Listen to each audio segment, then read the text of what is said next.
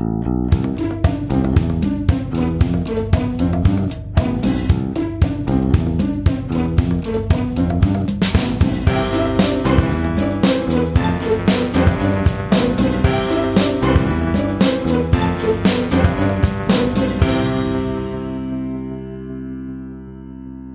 Es ist der 10. Mai 2018. Hier ist der Sendegarten. Ihr hört die Stimme von Martin Rützler. Und heute ist nicht nur ein Donnerstag, sondern heute ist Donnerstag ist Himmelfahrt, da haben wir vier da frei. Und Himmelfahrt ist Vatertag im Wonnemonat Ja, soweit die Black First im Jahre 1993. Das ist schon verdammt lange her. Mir kommt das immer noch vor wie Gegenwart, aber ich kann verstehen, dass ihr denkt, wovon redet der alte Mann. Alles klar, aber es ist eben Vatertag und da äh, die Sendegärtner, die heute aus Martin und Sebastian bestehen, selber keine Gärtner, äh, keine Väter sind, haben wir uns einen Vater eingeladen. Aber zunächst mal sage ich herzlich willkommen, Sebastian. Schönen guten Abend. Ja, guten Abend zusammen.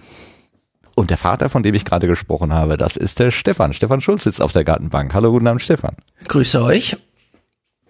Damit wir wissen, wie sich das so anfühlt am Vatertag. Äh, wie fühlt sich das denn an so am Vatertag für dich? Ähm, es ist wie jeder andere Tag.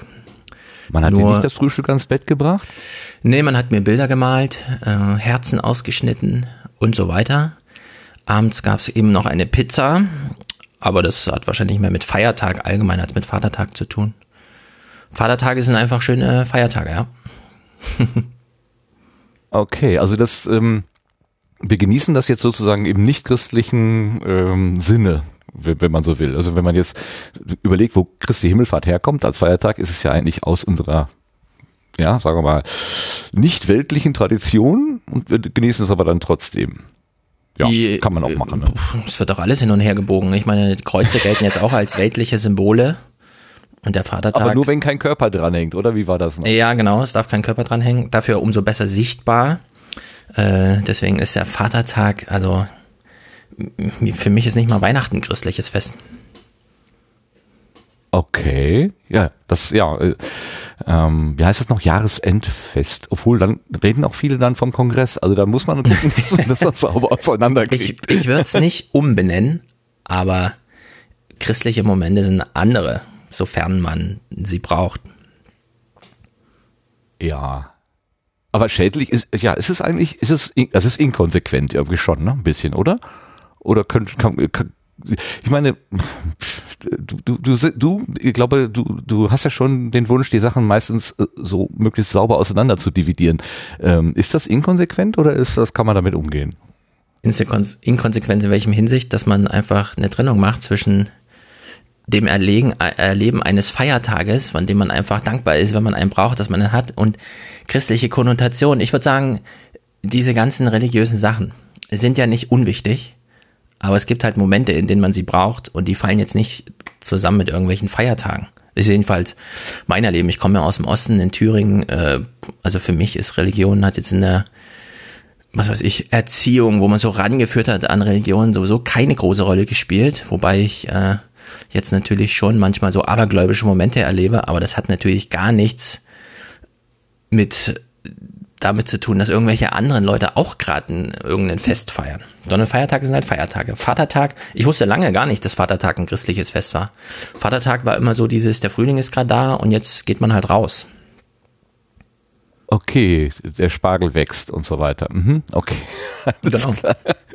Wir vertiefen das vielleicht gleich nochmal. Also das mit den abergläubischen Momenten, das habe ich mal sofort notiert. Da muss ich dann nachher mal nachfragen, was denn das wohl sein könnte. Aber zunächst mal gucken wir ganz kurz auf die neue Ernte, die diesmal sehr dünn ausgefallen ist.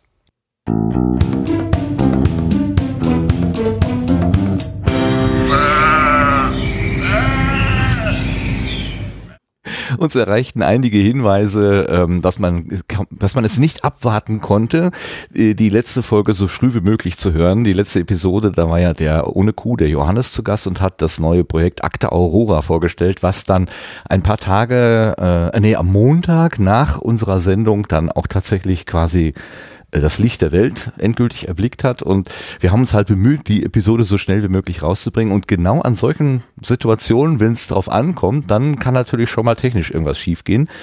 Ähm, an, dem, an dem Abend hat unsere Aufnahmetechnik so ein bisschen gehang, gehangen und äh, wir mussten zu einem äh, Beta sozusagen oder zu, zu, wie nennt man das denn, Sebastian? Sicherheit? Nee, Ja. Backup.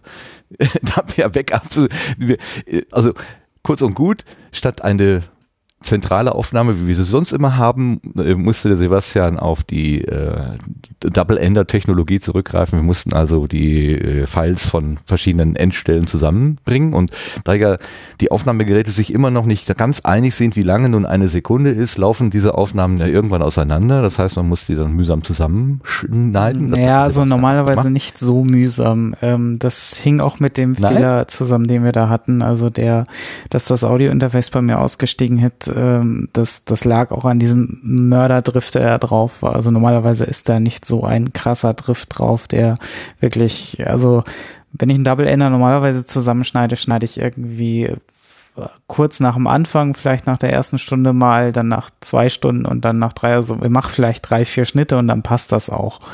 Äh, hier musste ich pro Spur äh, bestimmt 30, 40 Schnitte machen, um das äh, zu synchronisieren. Also so ein äh, krasser Drift war da diesmal äh, zustande gekommen. Und das erklärt auch, warum irgendwann das Audiointerface bei mir ständig ausgestiegen ist, weil ähm, irgendwann ist der Puffer halt äh, äh, leer und äh, dann höre ich halt nichts mehr. Ähm, das war also hier der Fall und ähm, das scheint mir sehr stark meine Vermutung zu bestätigen, dass es ein Treiberproblem war, ähm, wo einfach äh, die, äh, ja, die Geschwindigkeit wo auch immer also auseinandergelaufen ist. Was ein bisschen ungewöhnlich ist, weil eigentlich hat sich das Setup nicht verändert. Also naja, ob da irgendein Software-Update eingespielt hat. Ich habe es heute den ganzen Tag mal getestet, um das zu reproduzieren und auch davor äh, schon mal ein paar Mal, aber reproduzieren konnte ich es bisher leider nicht mehr. Aber gut, passiert leider.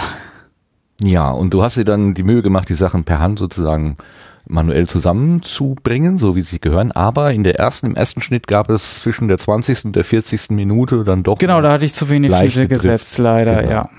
Genau, da Und- war der Drifter ein bisschen stärker und dadurch äh, gab es halt so ein paar ein bisschen stärkeren Versatz, der dann am Ende wieder gestimmt hat, weil ich dann ab, glaube ich, ab der ersten Stunde dann zum Beispiel geschnitten hatte und davor zwar auch schon ein bisschen, aber halt nicht alle 10 Minuten, sondern vielleicht alle 30 Minuten nur und das war zu wenig an der Stelle.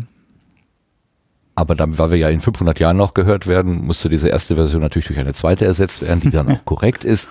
Ja. Und so gibt es im Prinzip zwei Versionen. Also falls ihr zu den frühen äh, Abonnentinnen und Abonnenten gehört, habt ihr möglicherweise die mit den leichten Versatz drin. Der ist auch jetzt nicht so schlimm. Ich habe ihn selber mehrmals durchgehört und konnte damit leben. Man hat gemerkt, dass ich dem Johannes ins Wort falle oder am Ende eines Dialoges eine längere Pause war. Man hat schon gemerkt, dass da irgendwas auseinanderlief, aber da wir ja diese, also die allermeisten von uns kennen diese Situation und dann weiß man schon, aha, daran liegt es und kann drüber weghören. Aber um es eben richtig schön zu machen, gibt es noch eine zweite und Sebastian hat sich nochmal dran gesetzt, hat das dann schön gemacht. Also wer es nochmal in schön hören möchte, bitte einfach nochmal äh, neu laden, dann kann man auch das hören.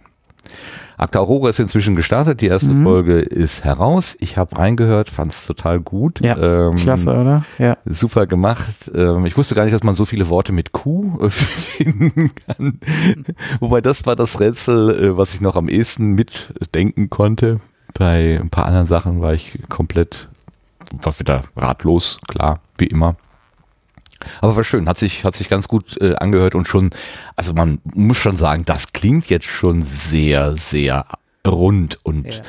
und, und äh, das ist jetzt, das, das, da, also so amateurhaftes Hobbyprojekt mit leichten Fehlern oder so, mm, mm, das ist schon ziemlich professionell, wenn man das mal so hat, ein Standard irgendwie, muss man schon sagen. Ja, Oder? Auf Sebastian? jeden Fall. Also das äh, war wirklich ein Hörgenuss. Ähm, hab auch sehr gelacht. Also die erste Folge ist echt äh, empfehlenswert. Äh, will jetzt gar nicht spoilern. Also da kann man auf jeden Fall mal reinhören. Okay, ja, das waren so die Rückmeldungen, also keine direkten Kommentare habe ich jetzt auch nicht gelesen, außer eben so Sachen wie, oh, und ausgerechnet diesmal dauert es so lange und so weiter. naja, also es ist so, wie es ist. Gut, damit kommen wir dann auf die Gartenbank und lassen unseren Vater nicht noch länger warten.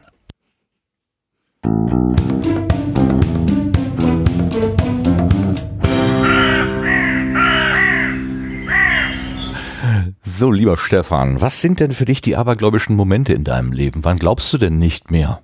Oder glaubst du überhaupt?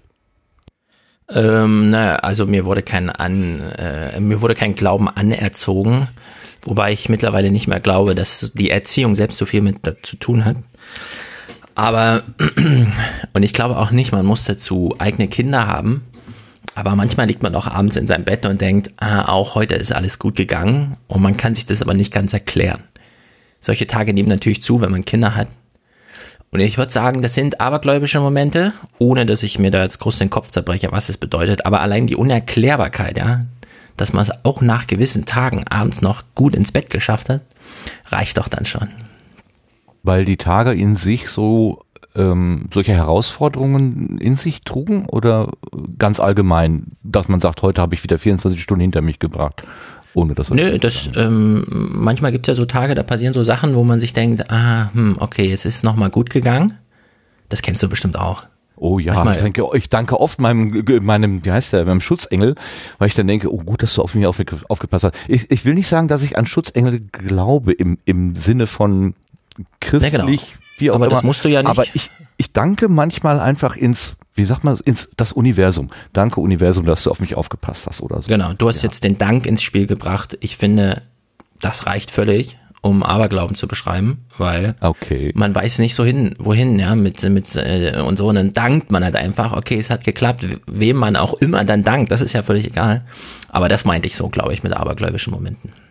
Okay. Und die, ja. die sind sehr unabhängig davon, von wem man wie erzogen wurde und was die Nachbarn sonst noch sonntags machen, sondern das stellt sich halt im Leben dann irgendwann mal ein.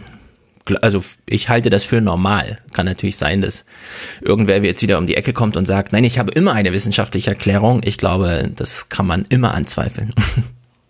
Na klar, aber, aber da, da, also die Grundhaltung ist ja so ein bisschen wie sowas wie Demut irgendwie. Also dass, dass man, dass man vielleicht doch nicht alles wirklich komplett in der Hand hat, sondern irgendwie auch immer ein Stück weit abhängig ist von, ja. ja, von, von diesem Roulette des Lebens, was einem gerade dann erlaubt hat, dass man vielleicht eine Sekunde vor dem herannahenden Auto von der Straße gekommen ist oder so. Genau. Ja, also das sind jetzt die, die, die super kritischen Momente, ja. Aber ich, ich glaube, es gibt auch alltäglicheres. Jetzt hast du nach Dank noch Demut ins Spiel gebracht. Das finde ich nämlich genau auch. Nee, das sind, das sind ja genau so diese Begriffe, an denen man sich da lang hangelt. Äh, so ein Layer drüber gibt's dann Religion.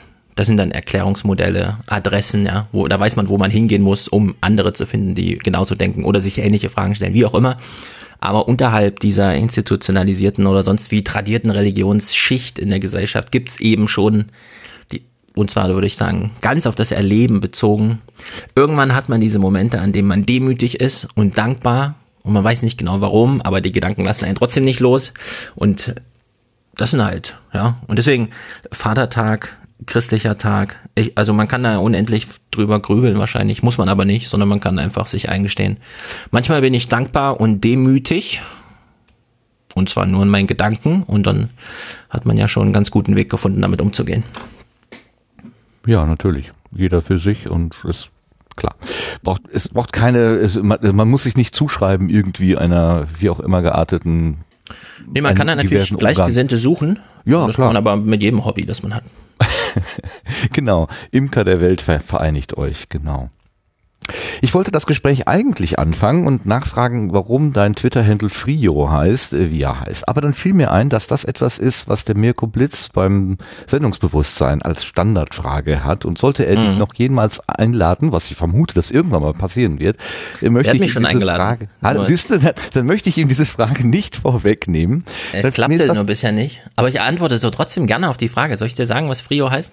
Also ich habe die Frage nicht gestellt. Wenn du sie von, von dir aus sagst, ist das natürlich okay. Dann habe ich mir nichts weggenommen. Ja. Frio heißt Fries in Joghurt.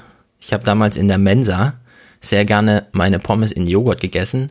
Ich weiß, viele hören jetzt jetzt und denken, was, was macht er für verrückte Sachen? Aber ich empfehle das sehr. Es gibt nämlich nur wenig Momente, in denen man das Dessert schon auf dem Teller hat, obwohl man noch gar nicht angefangen hat zu essen. Und das ist an der Essensausgabe und die hat man nun mal beispielsweise in der Unimensa. Und da hat man die Gelegenheit, seine salzigen Pommes einfach mal in süßen Joghurt zu tunken. Und ich empfehle das sehr. Also alle, die das hören, erst ausprobieren, dann urteilen. Okay das ist so eine Bielefelder Besonderheit oder ist es deine Besonderheit? Äh, das ist meine Besonderheit, aber ich wünschte, und da denke ich auch an das Lebensglück sehr vieler von ihrem Studium geknechteter Menschen, äh, ich, ich empfehle das wirklich jedem das, das Mensaessen, sich nicht nur über das Mensaessen zu beschweren, sondern auch die Gelegenheiten zu nutzen. Und eine der Gelegenheiten bietet sich an, dass man sein Dessert schon vorher hat und nicht erst im Nachhinein so bekommt.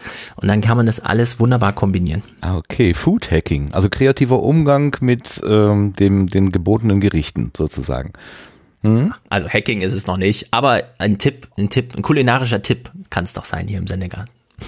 Ich dachte, weil Hacking ist, bedeutet ja, man benutzt die Dinge nicht so, wie es in der Bedienungsanleitung steht. Also in der allereinfachsten Interpretation jedenfalls. Ja, dem schließe ich mich nicht an, ehrlich gesagt. Ich habe immer noch großen Respekt vor, vor denen, die sich Hacker nennen und dann auch irgendwas zusammenhacken, wie Sebastian zum Beispiel Studio Link, damit solche Gespräche wie unseres hier möglich sind. Davon ist so eine Pommes im Joghurt sehr weit weg. Ich fing ja an zu sagen, ich stelle die Frage mit dem, mit dem Trio nicht, aber jetzt weiß ich es trotzdem. Mhm. Tut mir leid, Mirko. Ähm. Was, dem Besuch ich, beim Sendungsbewusstsein steht dem ja nichts im Wege, nur weil genau, dieses Geheimnis halt gelüftet Oder ihr referenziert dann oder wie auch immer. Ähm, ich habe letztens ähm, einen YouTube-Film geguckt über Gleisbauanlagen und so weiter, weil ich diese, diese Züge, die da irgendwie diese alten Gleise mhm. vorne reinsaugen und hinten kommen neue raus. Ich stehe da immer wieder vor und sage, wie funktioniert, wie kann man sich sowas ausdenken? Das ist ja irgendwie irre. Und ähm, es stand im Autoplay-Modus und dann kamen halt andere äh, Filme, wo irgendwelche Bahnen gebaut wurden und irgendwann war ich bei ähm, bei einem bei der Kleinbahn in wie hieß Wiesbergsee oder sowas. Ähm, und das war so ein, so ein privater Film, da zeigte halt jemand, wie da so ein, äh, wie seine Bahn irgendwie äh, repariert wurde, aufgebaut wurde. Und irgendwann, das war in, äh, na, wie hieß sie denn jetzt, verdammt? Äh, ich habe es mir doch extra rausgeschrieben. Das war die äh, Weiße Ritztalbahn in mhm. Sachsen. Und irgendwann schwenkte die Kamera auf einen Grenzstein, so auf so einen, so einen Kilometerstein, und da stand 18,8. Und ich habe das gesehen und gedacht, ach, das sind ja diese magischen Zahlen. Und dann habe ich gedacht, Martin, du musst doch jetzt nicht überall irgendwie äh, diese Konnotation 1,8, also 1,88, also A und H und H und so weiter drin sehen. Das mhm. ist jetzt einfach nur eine ganz brave Beschreibung eines Bahnprojektes. Das hat mich aber nicht losgelassen. Also dieses, ich interpretiere da sofort irgendwas rein, was ich sehe. Ich habe mir das noch zwei, dreimal angeguckt und inzwischen glaube ich, dass dieser Grenzstein da auch nicht ganz unzufällig liegt. Und dann fiel mir aber ein, du gehst mit den Initialen S.S. durchs Leben. Und da steckt ja auch so eine Konnotation drin. Hat dich das mal irgendwie beschäftigt? Wurdest du darauf mal angesprochen? Ist das ein Problem? Noch nie. Okay, das ist gut. Ich könnte mir vorstellen, obwohl, obwohl ich auch Bereich, so unterschreibe.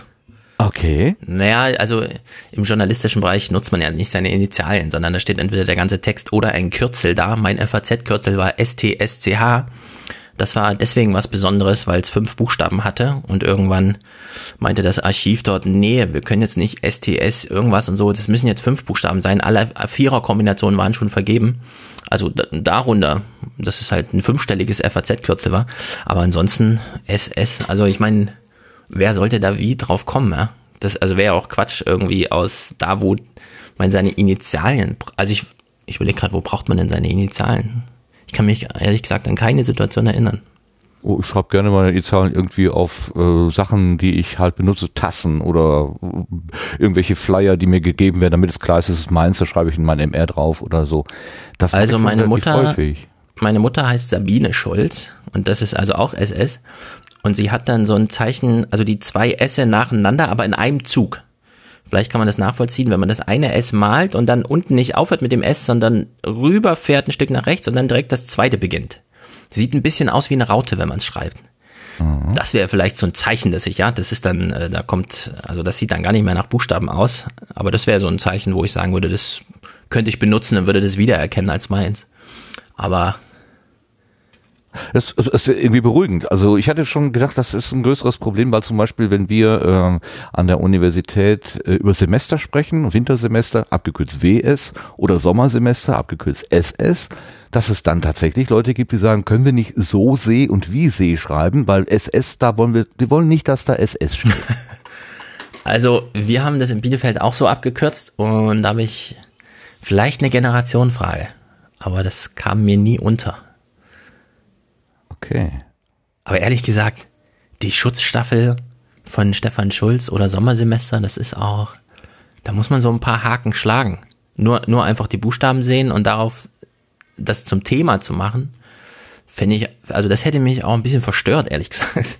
Naja, ich komme halt mich weil- was geht denn in diesen Köpfen vor? Die Ja, was geht in meinem Kopf vor, wenn ich bei einem Grenzstein, wo 18,8 steht, sofort denke, ach, das ist, und das ist Sachsen? Ja, da gibt's ja nur eine Interpretation. Was geht da in meinem Kopf vor, frage ich mich, ja?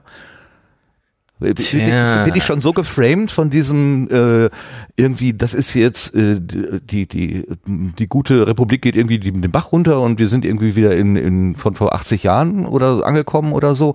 Ist das äh, übertreibe ich das schon in meinem Kopf? Bin ich schon irgendwie ne? Wahrscheinlich. Ja. Okay. Ähm, lassen wir dieses Thema ähm, auf sich beruhen, dann, dann ist es ja offenbar völlig unkritisch, aber du hast gerade schon angedeutet, ähm, bei der Redaktion FAZ hast du ein fünfstelliges Kürzel gehabt. Du bist also Journalist.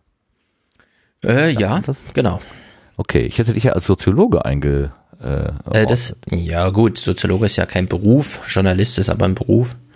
Aha. Soziologe ist halt ein Studienabschluss, würde ich sagen. okay, also man, Das, man, das man lässt sich ja sehr gut kombinieren. Aha. Und äh, aber äh, ähm, bist, also da gibt's ja diese Möglichkeiten mit der Festanstellung und der freien Anstellung oder der Gastautoren oder, oder irgendwie so. Äh, wie, wie ordnest du dich da so ein? Äh, also jetzt ordne ich mich bei der FAZ gar nicht mehr ein. Äh, als ich da war, bis 2014, war ich zuerst Volontär, also festangestellt in Ausbildung und danach war ich ein Pauschalist, so nennt man es, glaube ich.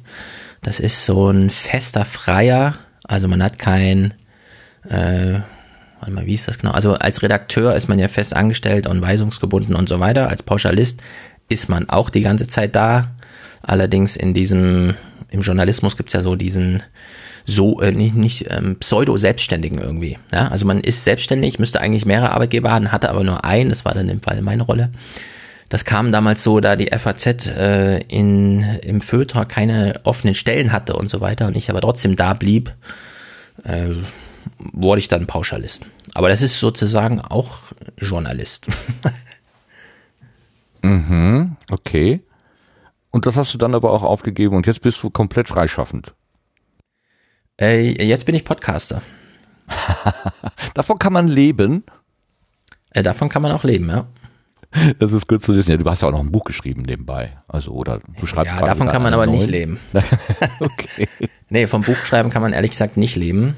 Mhm. Davon kann man sich einen Urlaub kaufen und also mehr ist da wirklich nicht zu holen. Jedenfalls nicht, wenn man so schreibt wie ich. Also sozusagen Ach, nicht. Äh, naja, also wenn man so ein Buch schreibt wie ich, das jetzt nicht darauf abzielt, bessere Haut zu machen, den Darm besser zu verstehen, schneller zu joggen oder sonst irgendwelche ich Zeitmanagement. Op Optimierung, Zeitmanagement, genau. Also Selbstoptimierung.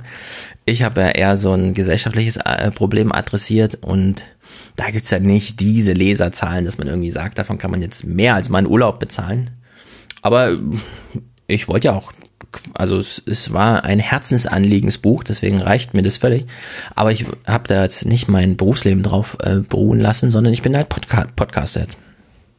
Ja, bleiben wir noch mal kurz bei dem Buch. Das heißt Redaktionsschluss und da beschreibst du im Prinzip das Ende der klassischen tradierten Medien. Also das Ende des Papiers, äh, Ende der Zeitungen, irgendetwas, also dieser Übergang ins Digitale, äh, der hat da irgendwas verursacht, was man mit, da ist was kaputt gegangen, beschreiben könnte. Und das ist das, was dich gereizt hat, niederzuschreiben. Naja, es war ja an der Zeit, dass man mal so darüber schreibt, äh, dass man auch versteht, was da vor sich geht. Weil, also das Buch erschien im März 2016. Drei Monate später war dann Brexit und nochmal ein halbes Jahr später war dann Trump und alle liefen so orientierungslos rum und haben sich gefragt, was ist bloß los und so weiter. Aber man konnte das halt vorher einfach schreiben, was da los war. Also was mit so einer Gesellschaft passiert, in der man eben nicht mehr morgens einfach eine Zeitung liest und dann den Tag über in Ruhe gelassen wird von Politik, aber halt die großen Linien im Kopf hat und dann auch mal zu einer Wahl geht und entsprechend abstimmt, sondern wenn man alle fünf Minuten in sein Handy guckt, welcher nächste Aufreger gerade äh, top ist, nur den dann liest, aber eigentlich auch nicht liest, sondern eher so vertwittert, also in so eine Kommunikationssphäre reingibt, bei der man dann hofft, dass recht viel Resonanz auftaucht, aber ohne zu wissen, was man mit der soll ja, und so.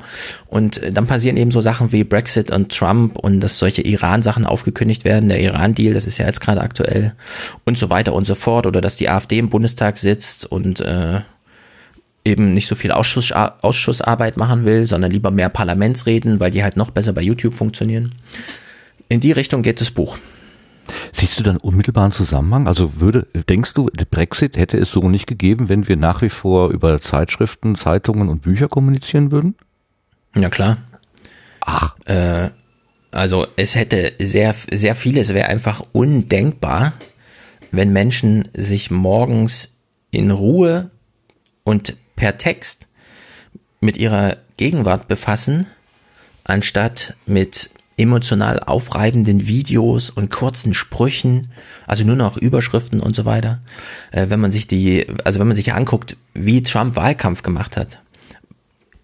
Also jetzt wird so viel immer gerätselt, warum hat er denn gewonnen, wie konnte das denn nur passieren? Ich finde, da steckt gar kein Rätsel drin. Also wie die emotionale Ansprache funktioniert und warum sie erfolgreich ist und wie Trump Schritt für Schritt diese, wie soll man sagen, kognitiven Defizite der Menschen ausgenutzt hat, das finde ich fraglos. Ja? Also das kann, das kann absolut erklärt werden, wurde ja auch schon oft erklärt.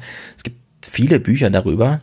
Und dass wir in einer anderen Gesellschaft leben würden, wenn das Internet nicht so zu diesem Social Media Moloch geworden wäre, das also finde ich unzweifelbar. Wir haben zwar keine äh, Testgruppengesellschaft, die parallel läuft, ohne dieses ganze äh, Partizipationstheater, aber das ist bei mir keine Frage, dass, dass wir in einer anderen Welt leben würden, äh, wenn einfach das Internet in dieser Ausprägung so nicht gäbe. Okay, also äh, was, was ich bei Trump so sehe, ist eine unglaubliche Vereinfachung der, der Weltsicht. Also was man in früheren amerikanischen Spielfilmen so mitbekommen hat, da gibt's halt die Guten und die Bösen. Und das ist immer eindeutig. Man ist immer klar auf einer Seite positioniert. So was dazwischen, also dass in jedem Guten auch irgendwo ein bisschen was Gebrochenes, Böses drin ist und mhm. dass in jedem Bösen vielleicht auch noch irgendwo ein goldenes Herz ist, ein, ein, gutes Herz ist oder so, das kommt ja da so gut wie gar nicht vor. Die, die, die Linie ist immer ganz klar zu ziehen und je nachdem, wer schießt, ähm, ist es entweder eine, eine Rettung oder ist es Mord. Ähm, es ist auch immer eindeutig sozusagen. Und ja. Äh, diese Simplifizierung erlebe ich jetzt in den Ansprachen des Präsidenten. Der redet auch von den Good Ones and the Bad Ones und das eine ist sad und das andere ist gut und mehr gibt's da eigentlich nicht. Aber das hätte ich jetzt nicht als Folge von irgendeiner Technologie äh, gesehen, sondern eher äh, ja, als gesellschaftliche Wandlung. Aber kann man nicht voneinander trennen, wahrscheinlich, ist seine Theorie, ne?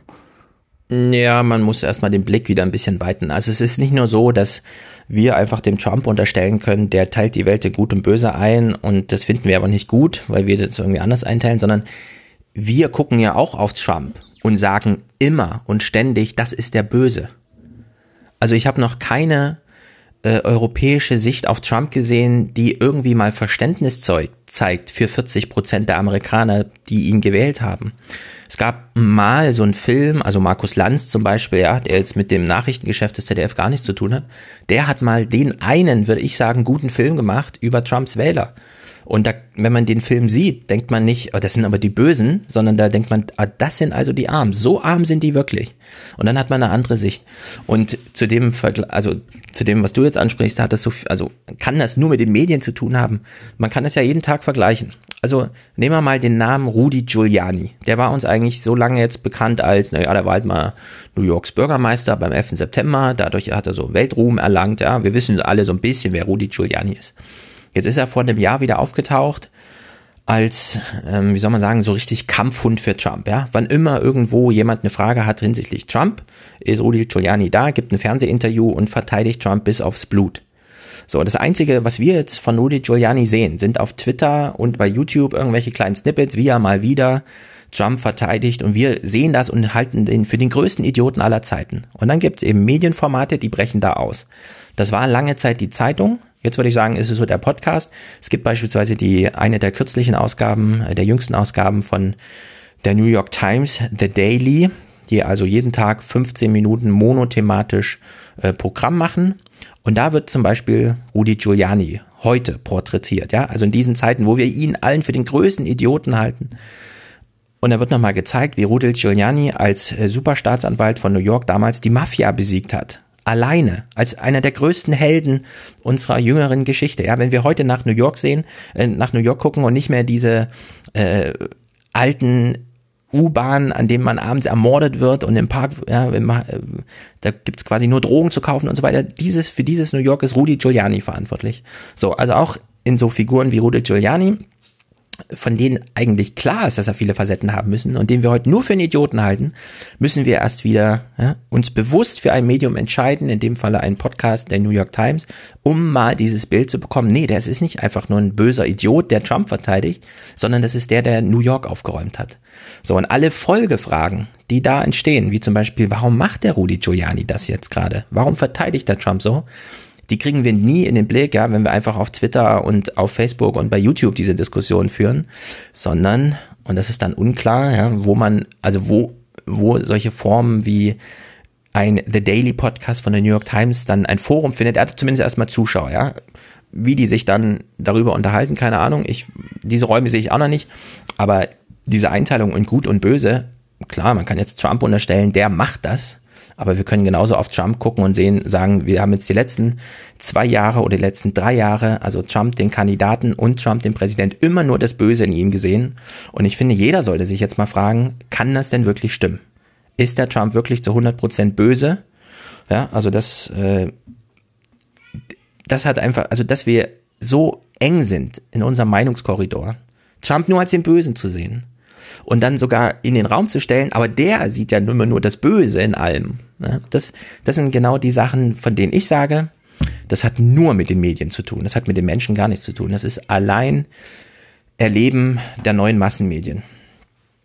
Und da kann das Silicon Valley noch so häufig behaupten, wir haben auch was gegen Trump und wir wünschen uns eine bessere Welt und so weiter, aber da ist Silicon Valley dran schuld. Da sind nicht die Russen dran schuld und da ist auch äh, sonst niemand dran. Das ist einfach ich meine, ich würde nicht mal sagen, dass Silicon Valley schuld war, aber es war halt ein Effekt von dem, was das Silicon Valley uns jetzt gebracht hat die letzten Jahre. Und naja, irgendwo muss Trump ja hergekommen sein. Ich würde sagen, Trump wurde im Silicon Valley geboren. Äh, da, da kommen jetzt sofort zwei, zwei Punkte bei mir hoch. Das eine ist, ähm, was die Oma schon sagte, wer mit dem Finger auf einen Menschen zeigt und dem irgendwas zuweist, der zeigt im, mit mindestens drei Fingern auf sich selber. Und die Frage ist immer, habe ich das nicht auch in mir? Also wenn ich sage, Trump ist ja nur böse, ob ich in dem Moment dann nicht auch das Gleiche tue. Also mhm. diese Zuweisung ist nach außen gerichtet, ist immer sehr einfach. Das, also sich selber in Frage zu stellen, ist sehr, sehr viel schwieriger. Ähm, das ist ja mit dem Balken im eigenen Auge und dem Splitter beim anderen steht das ja auch schon in, in unseren ganz, ganz alten Büchern. Das ist das eine. Das andere ist, wenn du sagst, ähm, äh, es gibt eine Verantwortung oder du nennst es Schuld dafür bei irgendwem jemandem, dann stellt sich ja automatisch die Frage dieses cui bono. Also wer hat denn was davon? Wo, wo, wo, wo ist denn der Gewinn? Warum, warum äh, kommt es denn zu diesem Effekt? In der Regel, weil irgendjemand daraus Nutzen zieht. Wer könnte das denn sein? Naja, also wenn du ein Unternehmen wie Facebook hast, das 500 Milliarden Börsenwert verteidigen muss, die rücken natürlich nicht von ihrer Linie ab egal wie viel Aufklärung jetzt darüber kommt, wie ursächlich die neue Facebook-Kommunikation für solche Phänomene wie Trump im Weißen Haus sind. Ja, also ich würde jetzt mal bei Facebook belassen, weil du kannst jetzt die Top 5 der äh, wertvollsten Unternehmen Amerikas durchgehen. Die haben alle irgendwas mit dem Smartphone in unseren Händen und wer ist bespielt zu tun.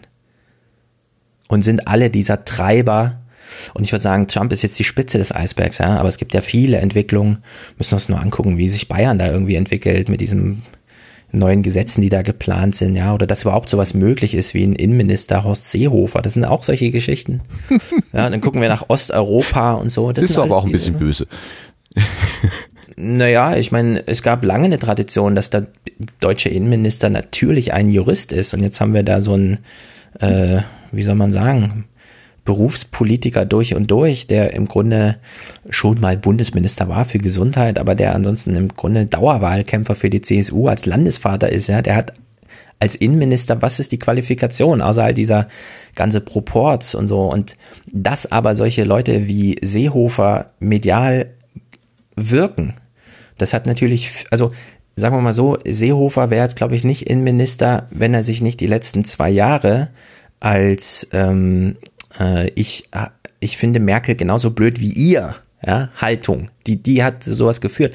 Wo kam diese Haltung her? Da würde ich wieder sagen, das sind die AfD-Facebook-Gruppen, die sowas äh, möglich machen. Also in der Hinsicht kann man viel über Trump und so weiter reden, aber ich würde sagen, egal welches aktuelle, vor allem politische Ereignis man sich nimmt, äh, im Grunde landet man immer bei diesem, bei diesem kleinen Defizit des Gehirns jedes Menschen, dass man morgens aufwacht und zu der Informationsquelle greift, die man halt vor sich hat und es ist halt das Smartphone und das funktioniert halt nach gewissen Regeln. Lange hat die erste Informationsquelle am Morgen, beispielsweise die Zeitung oder der Deutschlandfunk oder so, die gelten, die, die arbeiten halt nach anderen Regeln, aber solange man zuerst zum Handy greift, kommt halt am Ende des Tages sowas raus wie Trump.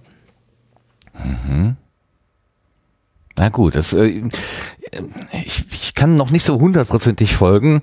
Ähm, weil ich, also ich mag im Prinzip das äh, den aufgeklärten Geist an der Stelle äh, meiner Mitmenschen eigentlich nicht aufgeben, aber das müsste ich ja dann eigentlich. Also dieses Innehalten und Nachdenken und vielleicht auch nochmal äh, einen zweiten Gedanken zulassen.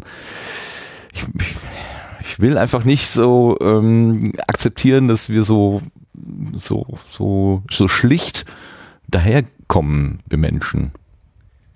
Muss ich Tja. das wohl, ne? Als ja, wenn ich dich als Soziologe also, anspreche, dann wirst du sagen, ja, ist, ist, also die, äh, die Beobachtung ist aber so. Ja, jeder kann, also das kann jeder an sich selbst testen. Man stelle, man stelle sein Handy mal auf Schwarz-Weiß. Das Bildschirm, also den Bildschirm kann man ja, es gibt da so verschiedene Funktionen für Sehbehinderung und so weiter. Man kann seinen Bildschirm auf Schwarz-Weiß stellen. Und wenn man das macht, erlebt man sofort eine ganz andere Welt. Sie ist irgendwie langweiliger, sie ist so dröge, sie ist so unspektakulär, ja, man lässt sein Handy auch mal liegen und so. Das sind diese Erfahrungen. Also man kann sich durchaus davon abkoppeln, aber man muss dann schon was dafür tun. Nur einfach hoffen oder glauben, dass in dem eigenen Kopf so ein aufgeklärter Geist rumschwirrt, nee. Also äh, man kann sich das einreden, aber daraus folgt noch nicht viel, sondern da muss man aktiv was dafür tun. Beispielsweise ich, ich, durch die ich, Regel. Ich rede, ich rede gar nicht hm. von mir. Ne? Also ich, äh, ich merke schon, dass ich hier einer gewissen äh, medialen Hysterie auch durchaus äh, erliege, äh, hm. wie oft ich, wie oft ich zum, zum Endgerät greife und einfach mal gucke, was ist denn gerade wieder über Twitter gelaufen. Das äh, beunruhigt mich selber auch ein bisschen, dass ich nicht eine gewisse äh, Distanz wahren kann und zum Beispiel mir sage, okay, du machst das morgens von 10 bis 10.15 Uhr, mittags von 12 bis 12.15 Uhr und abends auch noch von 8 bis 8.15 Uhr, 18 bis 18.15 Uhr. Da wird dir mhm. nichts Wesentliches entgehen. Das würde genau. ja reichen. Geht aber nicht. Ja. Krieg ich nicht hin. Ne? Ja, selbst wenn du es hinbekommst, das Medienangebot, was du stattdessen brauchst, also morgens, also wenn du weißt, ah, ich lasse mein Handy heute mal weg, aber ich will mich ja trotzdem über die Welt informieren, also lese ich mal eine Zeitung. Du kannst ja heute noch eine Zeitung kaufen, aber das ist längst nicht mehr die Zeitung wie vor zehn Jahren, sondern die Zeitung wird schon unter Bedingungen gemacht, die antizipieren, dass du eigentlich den ganzen Tag dein Handy in der Hand haben müsstest. Also du wirst auch in der Zeitung diese Themen finden, die dann auch bei Facebook gut funktionieren, weil die Texte müssen ja da zweitverwertet werden. Ja? Und du hast gar nicht die Chance, morgens in einer Konferenz als junger Redakteur oder auch älterer irgendwelche Themen noch erfolgreich vorzuschlagen, bei denen nicht klar ist, dass man die auch zweit- und drittverwerten gut irgendwo im Internet unterbekommt. Es gibt äh, deswegen wieder äh, sind wir beim Podcast, ja, in Deutschland, also auch in Deutschland gibt es gute Angebote, Deutschlandfunk Hintergrund zum Beispiel, Deutschlandfunk Andruck, da werden die Bücher besprochen und da werden pro Tag, ja, Deutschlandfunk Hintergrund, ein Thema 18 Minuten lang besprochen. Die können da ausbrechen. Aber das sind eben sehr geschützte, also die werden wirklich massiv geschützt ja, von diesen Redaktionen, die Räume, damit sowas überhaupt möglich ist. Weil wenn du dich im dem freien Kräftespiel ergibst, also du kannst nicht darauf zählen, dass du irgendwo auf wache Geister triffst, sondern du musst dann mit der Masse gehen und da kommt halt sowas bei rum. Mhm. Bist du also Zeitungsredaktion, ja? Die ja. konnten sich wirklich nicht dagegen wehren, dass das Silicon Valley kam. Sondern da wird jetzt jeder Text, ja, kriegt sein kleines Preisschild, dann weiß man genau, wie lang ist die Halbwertzeit, ja, man kann ihn 12 Uhr publizieren, dann gehen nämlich alle in die Cafeteria oder holen sich was zum Mittagessen, brauchen ja. ein Gesprächsthema, also bietet man ihnen ein Gesprächsthema, das darf dann nicht so kompliziert sein, muss im Grunde schon bekannt sein und dann ist man wieder auf der üblichen Bahn, ja. Und das ist eben auch das Angebot der redaktionellen Medien. Es ist dann sozusagen nicht nur Social Media, sondern die redaktionellen Medien sind schon in diese Falle reingetappt. Ich habe mir angewöhnt, die Tagesschau den, als Audiofile morgens bei meiner ersten Tasse Kaffee zu hören, damit ich tatsächlich ein bisschen weiß, was in der, was in der Welt eigentlich äh, vor sich geht. Also als kompakte Form ähm, in der Hoffnung, dass es dort nicht, in, nicht nach Hype orientiert ist, sondern nach, mh, naja, ausgewogener Nachricht. Bin mir nicht immer sicher, ob das so ist, insbesondere wenn von den 15 wertvollen Minuten ungefähr acht Minuten dem Sport oder irgendwelchen Fußballgeschichten gewidmet wird, wo Aber das ich mich dann am auch Wochenende frage, hä, geht's denn noch, ja? Aber okay, ähm, ich bin Nee, das ist nur am Wochenende so. Ein Teil der Gesellschaft. Ja, also ich würde mal sagen, die Tagesschau, die hat natürlich nur eine Viertelstunde Zeit. So, diese Zeit nehmen sie sich bewusst. Man könnte jetzt sagen, warum macht ihr nicht eine halbe Stunde? Aber dann kommen sie wieder in die Bredouille, weil das geht dann auf Kosten anderer Sendungen. Deswegen nehmen die sich eine Viertelstunde. Ich würde sagen, die Erfahrung, die man machen kann, ist ja doch ganz interessant, wenn man so wie du morgens die Tagesschau ohne Bild konsumiert. Geht einem nichts ist verloren dem interessant. Bild. Erstens merkt man, wie schlecht der Ton ist, also gerade was- was man im Video nicht merkt. Und äh, zum anderen, äh, es fehlt kaum was. Also das ist also, Es fehlt gar nichts. Gar ja, nichts. ja. Alle Bilder, die wichtig sind, werden auch erklärt. Und alles, was sonst zu sehen ist, ist im Grunde unwichtig. Ja, es gibt so, es gibt gelegentlich gibt so Situationen, was war denn das letztes? Ich weiß nicht mehr, kann sein, nee, das war noch was, also hier, äh, dass der Herr Trump dem Herrn Macron den Flusen vom Jackett gemacht hat oder so. Das wollte ich mir irgendwann mal angucken und irgendwas anderes auch. Also die Küsse, dass er Frau Merkel mit Küsschen begrüßt hat, das konnte ich nicht glauben, bis ich es gesehen habe. Das stimmt. Okay, ich will dich aber nicht von deinem äh, Gedanken abhalten. Pardon, ich quatsch dazwischen, das ist nicht nett. Nee, ich hatte gar keinen Gedanken. Ich wollte nur sagen, also Das kann, das sag nicht, das glaube ich dir nicht. ich finde nicht, ich wiederhole nochmal meinen letzten Gedanken, ich finde nicht, dass irgendwas fehlt, wenn man ähm, beim Fernsehen einfach nicht aufs Bild achtet, also bei Fernsehnachrichten. Weil die Produktionsbedingungen sind auch so, dass die penibel darauf achten, dass das gesprochene Wort als gesprochenes Wort funktioniert. Und das ist ja auch eine wichtige Sache, weil ich meine, optische Aufmerksamkeit, das kann man nun wirklich nicht verlangen. Ja, Im Raum zu sein, während der Fernseher läuft, das ist ja schon äh, sozusagen, also schon das ist selten, dass heute noch Menschen in den Raum gehen, in dem äh, Fernsehnachrichten laufen. Aber dass man dann auch noch gebannt auf den Fernseher schaut, darauf, äh, dass das nicht durchgängig gegeben ist, wissen die auch selbst und deswegen reicht's völlig. Und das ist das Tolle, ja, so eine Tagesthemensendung, das ist halt, das findet in einem 20 Millionen Euro teurem Studio statt, von dem wir jetzt einfach sagen, braucht man nicht. Ja, da fragt man sich schon auch, äh, ist das wirklich notwendig da? Also dieser, was auch immer sie da eingebaut haben, das muss ja irgendwie das latest and greatest und teuerste und beste sein, sonst kann man es ja gar nicht erklären irgendwie. Aber Ja, vor allem Latest and Greatest heißt, die sind schon wieder hinter die, also zurück von dem ganzen, wir machen das mit Computern und so weiter, sondern sie zeigen wieder echte Bilder. Also in dem Tagesthemenstudio und im Tagesschaustudio werden wieder hinter den Menschen, die gefilmt werden, echte Bilder angezeigt. Es ist nicht mehr so dieses äh, Bluescreen-Fake-Zeug und so weiter. Ach so, ach so, dass die äh, Leute im Raum es halt so auch äh, sehen. Also was, äh, okay, verstehe. Also der Mhm. Tagesschausprecher kann sich umdrehen und sieht dann tatsächlich sieht das dann- Bild, was man auch Ja. als Fernsehzuschauer sieht. Okay, das macht natürlich was, weil die Kulisse, die gibt natürlich dann auch irgendwie ein, ein Gefühl für denjenigen, der da vorne agiert. Das kann ich mir schon auch vorstellen. Ja, die Nachrichten sind einfach weniger fake, muss man sagen. Das ist jetzt eine, eine Aussage, die hätte ich so nicht erwartet von dir. Naja, also im Heute-Journal stehen die immer noch in dieser, die nennen das selber grüne Hölle. Da steht also, ähm, und das ist man ja auch sehr stolz drauf, dass man zum Beispiel nicht nur Bilder zeigt, sondern richtige Animation. Da steht allerdings äh, der Journalist im leeren Raum und alles, was er beschreibt mit seinen Worten und was der Zuschauer sieht, sieht er nicht, sondern er hat so einen kleinen Kontrollbildschirm, da kann er das so sehen. Aber äh, es ist im Grunde, ich würde sagen, das ist fake und es hat jetzt, es ist ja nicht ohne Grund, dass sie bei den Tagesthemen da wieder abgerückt sind, sowas zu machen. Ich würde sagen, warum nicht, ja? So ein bisschen Realness. Jetzt hat man schon das Papier abgeschafft, von dem gelesen wurde, wobei es auch bei, den bei der Tagesschau immer noch da liegt, auch wenn man nicht drauf guckt, weil man Teleprompter hat. Aber das, das gehört schon dazu, finde ich, zu dieser ganzen Form. Es geht bei den Nachrichten nicht nur um Inhalte, sondern auch um Form. Es ist ja nicht ohne Grund, dass die Nachrichten im Blau gehalten sind, weil wir das so schön seriös finden. Das ist schon wichtig. Ich würde schon sagen, also die, das Heute-Journal ist immer ein bisschen mehr fake als die Tagesthemen, weil die Bilder einfach nicht echt sind.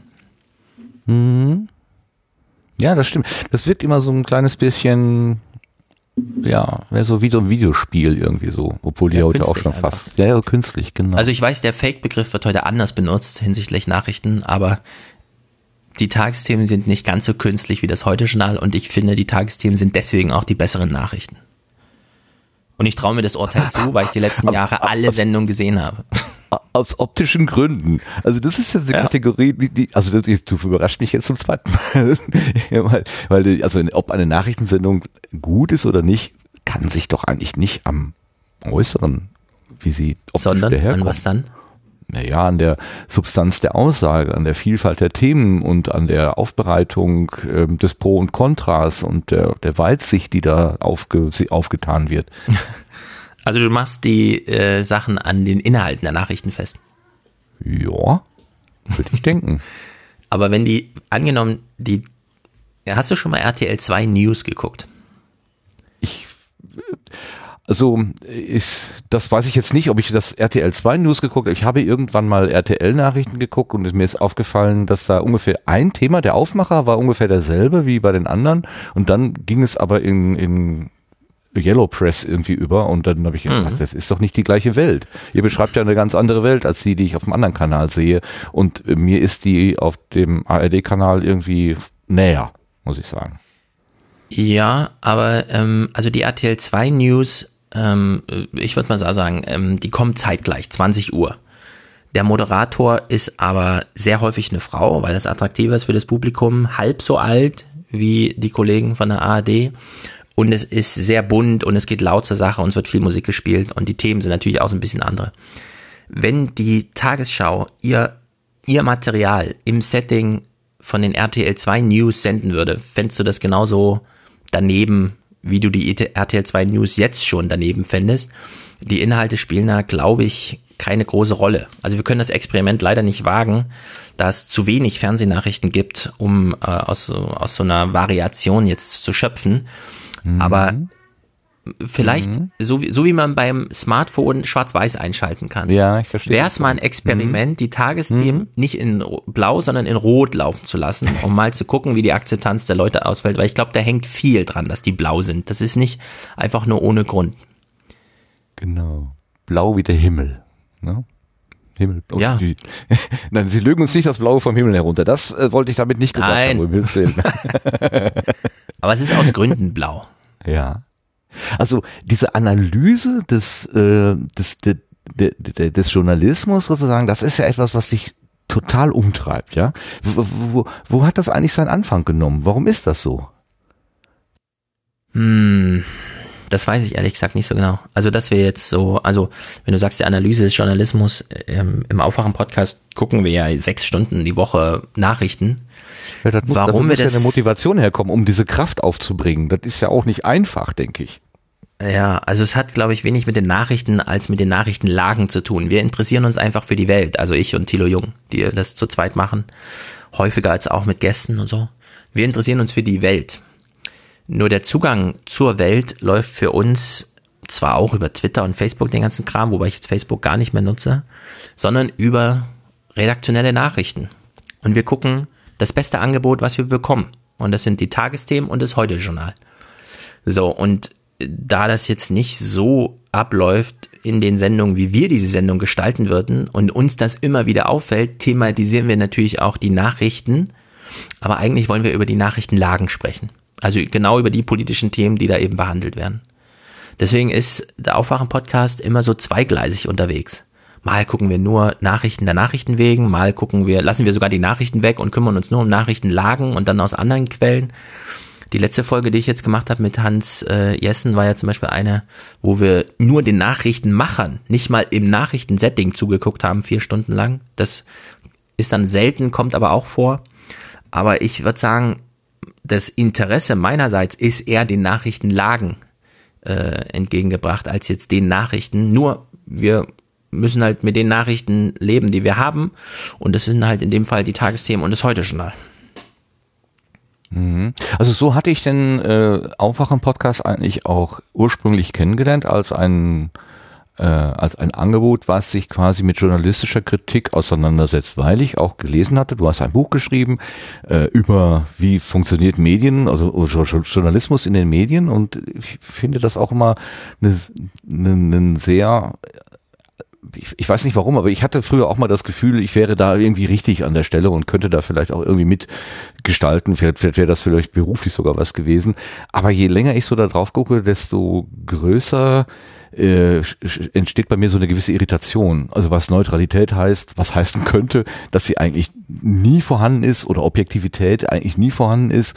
Ähm, was heißt Ausgewogenheit, was heißt auch den, ähm, den Randthemen eine Stimme geben, ohne sie gleich in die Mitte zu ziehen und so weiter. Das ist ja auch extrem schwierig auseinander zu puzzeln. Insofern habe ich das immer ganz gerne verfolgt, wie ihr damit äh, umgegangen seid. Aber ich hatte schon auch das Gefühl, es war schon, mh, mm, also diese Kritik ist manchmal ein bisschen derb, kann man das sagen? Entschieden.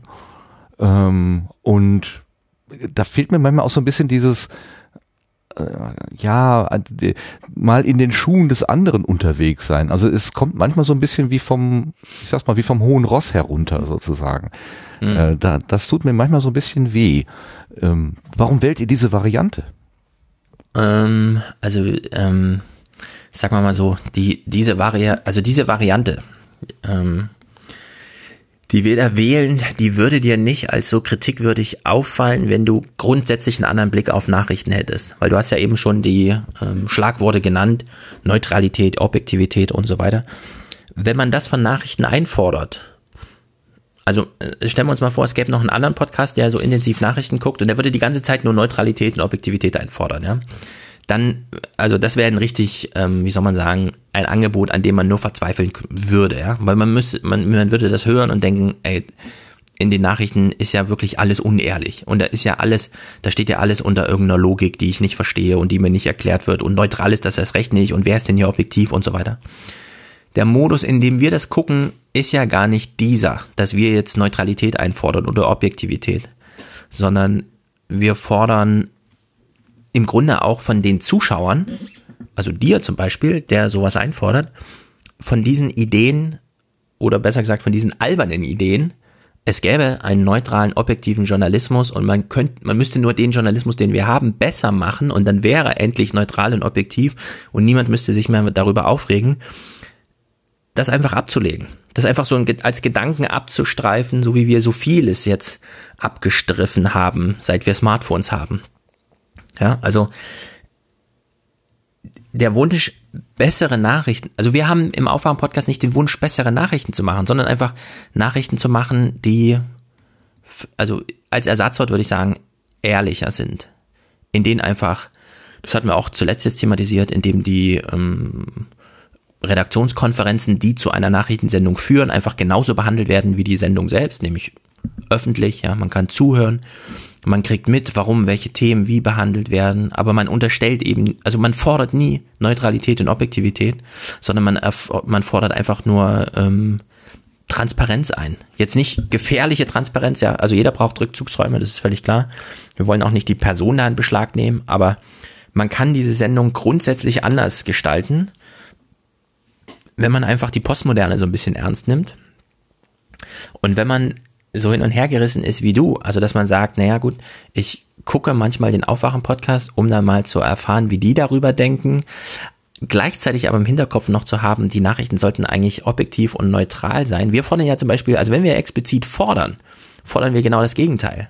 Wir haben zum Beispiel Georg Restle bei uns oft gehabt oder äh, Elmar Thewissen, ja, also den Nachrichtenchef des ZDF oder Klaus Kleber selbst und die Standardfrage oder das, die, der Standardrote Faden ist dann immer, warum seid ihr nicht einfach Aktivisten? Warum habt ihr nichts zu verteidigen? Warum tut ihr immer so, als wäre euch die Sachlage eigentlich egal und ihr wärt neutral?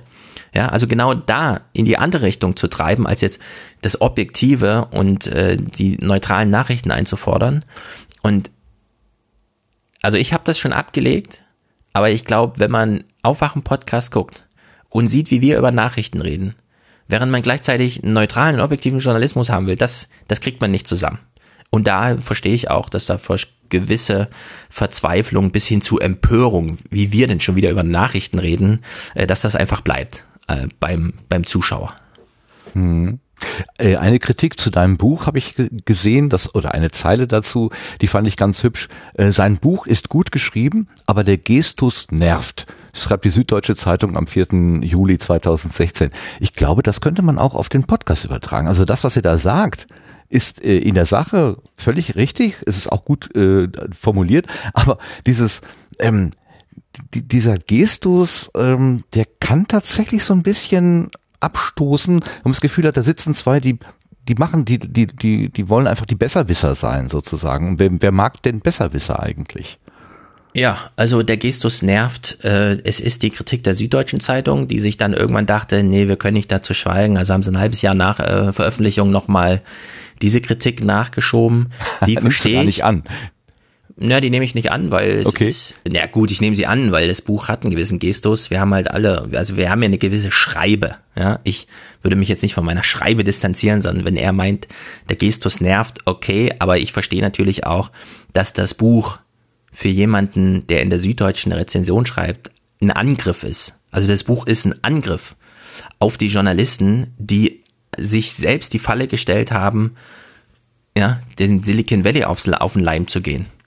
Und deswegen, es gibt ja auch andere Kritiken zum Buch, ja. Also ich habe es ja auf der meiner Seite Ja, ja, ja, ja. die das Adjektive mal. Äh, Klar, ja, ja, ich also fand das hier, nur, ja, äh, ich fand das halt nur so, ne, also dieses sowohl als auch, das fand ich in der, in der Beschreibung, in dieser Kürze sehr, sehr passend irgendwie formuliert. Ja, aber das ist ja genau der Punkt. Also so wie du jetzt den Podcast hörst, kann eben auch ein, ein Rezensent, ja. Also wenn der Rezensent nicht aus dem R Nachrichtenbetrieb selbst kommt, dann lauten halt die Urteile brillant, fesselnd, spannend, scharfsinnig, einleuchtend, hochintelligent. Ja, das sind die Adjektive, die dann in der Rezension kommen. Wenn man allerdings in der Redaktion sitzt oder von ihr beauftragt wird, dann nervt natürlich dieser Gestus. Und das verstehe ich ja auch. Weil ich meine, in, im, also mein Anspruch ist schon, in das Buch einfach mal reinzuschreiben, welche Fehler in den Redaktionen gemacht wurden. Äh, Ich meine, ich war damals selbst in solchen Redaktionen, ja. Ich habe das ja, das war Alltag, ich habe das ja erlebt, wie so Online-Redaktionen einfach alle übertümpeln mit irgendwelchen, ach so, der Chefredakteur gibt hier die Blattlinie vor, naja, aber der Text läuft gerade ganz gut. Wollen wir den nicht nochmal oben stehen lassen, um noch 1000 Klicks mehr einzusammeln? Ja, also so Schritt für Schritt ging halt sehr viel verloren und man hat sehr viel verloren gegeben. Und dass man dann sagt, so ein Besserwisser, ja, der sozusagen selber in seinem Buch schon schreibt, das ist jetzt eigentlich zu spät, man kann diese Entwicklung nicht umdrehen, dass der Gestus dann nervt, das verstehe ich. Aber das ist dann sozusagen, ich, ich glaube, man muss es dann in diesem Bogen einfach einspannen. Wobei es im Grunde auch egal ist, wie die Rezensionen aus den Redaktionen, also es ist ein bisschen knifflig, sich von Journalisten äh, Reaktionen auf ein Buch über Journalismus abzuholen, in dem eben drin steht, dass Journalisten sehr viele Fehler gemacht haben und an allem, woran sie leiden, sind sie selber schuld. Ja, Das ist ja sozusagen die Botschaft. Das ist nicht sehr gnädig, sozusagen. Das ist, ja, euch geht's nicht Ja, gut, es ist halt selber schuld. unbarmherzig. Ja, zieht, ja, da, ja, das ist es. Das ist unbarmherzig. Aber ehrlich. Ja, die, die, die Wahrheit tut weh. Das ist schon oft so. Das ist richtig. Ne? Ich muss sagen, als ich das erste Mal vom Aufwachen-Podcast gehört habe und das erste Mal reingehört habe, war dieser Eindruck ähm, für mich so, also einerseits, ah, die erzählen über Journalismus, die setzen sich damit kritisch auseinander, super, das ist ja sowieso sowas, was mich schon immer so ein bisschen interessiert, interessiert hat. Und dann hörte ich so zwei junge Leute, ähm, äh, die sich so so abfällig über andere äußern, wo ich denke, ah, so irgendwie vom, das ist jetzt, ähm, ich, ich würde gerne würde gerne den Schulterschluss machen, aber die Art und Weise, das kriege ich irgendwie nicht so unter. Und da habe ich immer so hin und her gedacht, was sind denn das für komische Vögel? Gut, den Tilo konnte man dann schon mal so sehen bei seinem äh, ähm, Podcast, äh, bei seinem Videoangebot, was er da macht.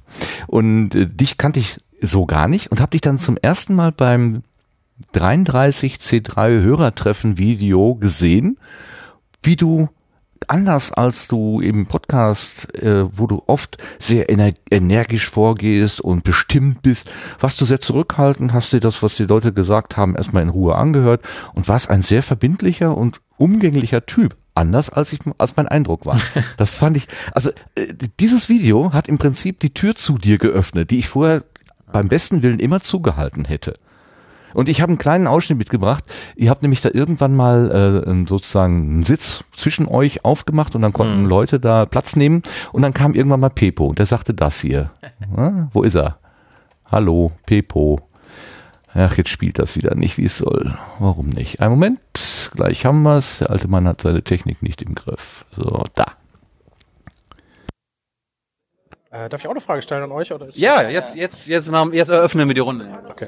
Also ich höre euch jetzt so, weiß nicht, anderthalb Jahre oder so und dann auch ziemlich, Stefan, du weißt das, auch schon ziemlich äh, intensiv und so. Also ähm, oft, Du, du bist das. oft äh, produziert ihr ja dreimal die Woche und so und dann äh, ich hab's, ich, schla- ich höre euch immer zum Einschlafen. Ne?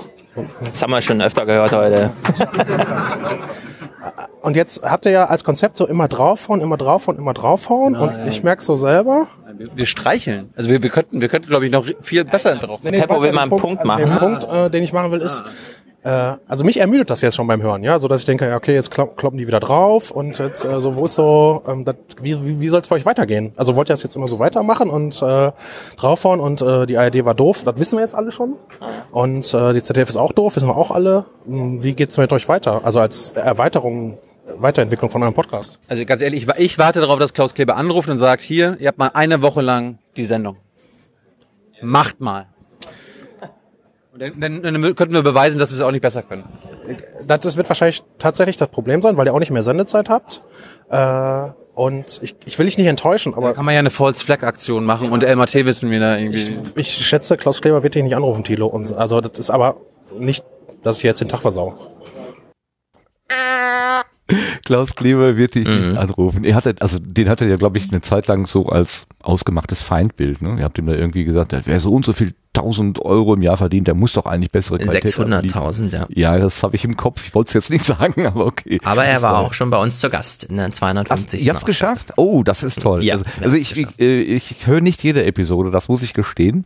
Ähm, man hat auch eine Zeit lang ausgesetzt, aber ähm, ich habe in den letzten, in die letzten zwei mal wieder reingehört und da ähm, war auch ein anderer Klang irgendwie. Einmal mit Jenny zusammen, da hast du dich mit Jenny Mhm. ausgetauscht und jetzt mit ähm, ach, den Namen schon wieder vergessen. Hans ähm, Jessen. Jessen, genau. Wo ihr dann über die Republika gesprochen habt. Aber das war auch insofern Mhm. interessant, weil ihr wirklich ein Szenario, eine, eine Bühnensituation wirklich Stück für Stück auseinandergenommen Mhm. habt an der Stelle. Ist, äh, jetzt vielleicht nochmal zurück, ist, ist denn dieses, ähm, ich weiß, ich weiß, was ihr für Fehler macht und ich will das diskutieren, ist das der, die Motivation, diesen Podcast zu machen? Oder wo kommt es eigentlich her? Äh, also äh, nochmal, wie vorhin schon, die äh, uns interessieren die Sachlagen, die Nachrichtenlagen. Und dann sehen wir halt die Nachrichten. Und das gefällt uns dann nicht. Und ich würde nicht sagen, dass wir eine besonders kluge Besprechung machen oder besonders ausgebufft oder besonders fies oder so, sondern wir reden halt so über Nachrichten, wie man halt über Nachrichten redet. Ich glaube, viele Gespräche laufen so, dass man die Nachrichten sieht und denkt, ach hier und so, kann ja wohl nicht sein. Ja, also ich, ich würde sagen, es ist so die jüngere Sicht. Wir haben halt einfach eine andere Sicht auf die, gut, wir haben dann noch ein bisschen andere Einblicke, weil Tilo selbst äh, bei jeder Bundespressekonferenz dabei ist, wo ja nun mal die gleichen Themen behandelt werden und man so einen ganz anderen Blick auf diese Nachrichtenlagen bekommt. Dadurch können wir sowas gut spiegeln. Aber ich würde nicht sagen, dass wir eine besondere, also wir nehmen es halt auf und achten ein bisschen drauf, dass es publikationsfähig ist. Aber ich würde nicht sagen, dass wir so eine äh, ganz spezielle, besondere Sicht haben auf die Nachrichten, sondern das gehört eben auch dazu, finde ich, dass Nachrichtenmacher auch mal sehen, ach so, reden die über unsere Nachrichten.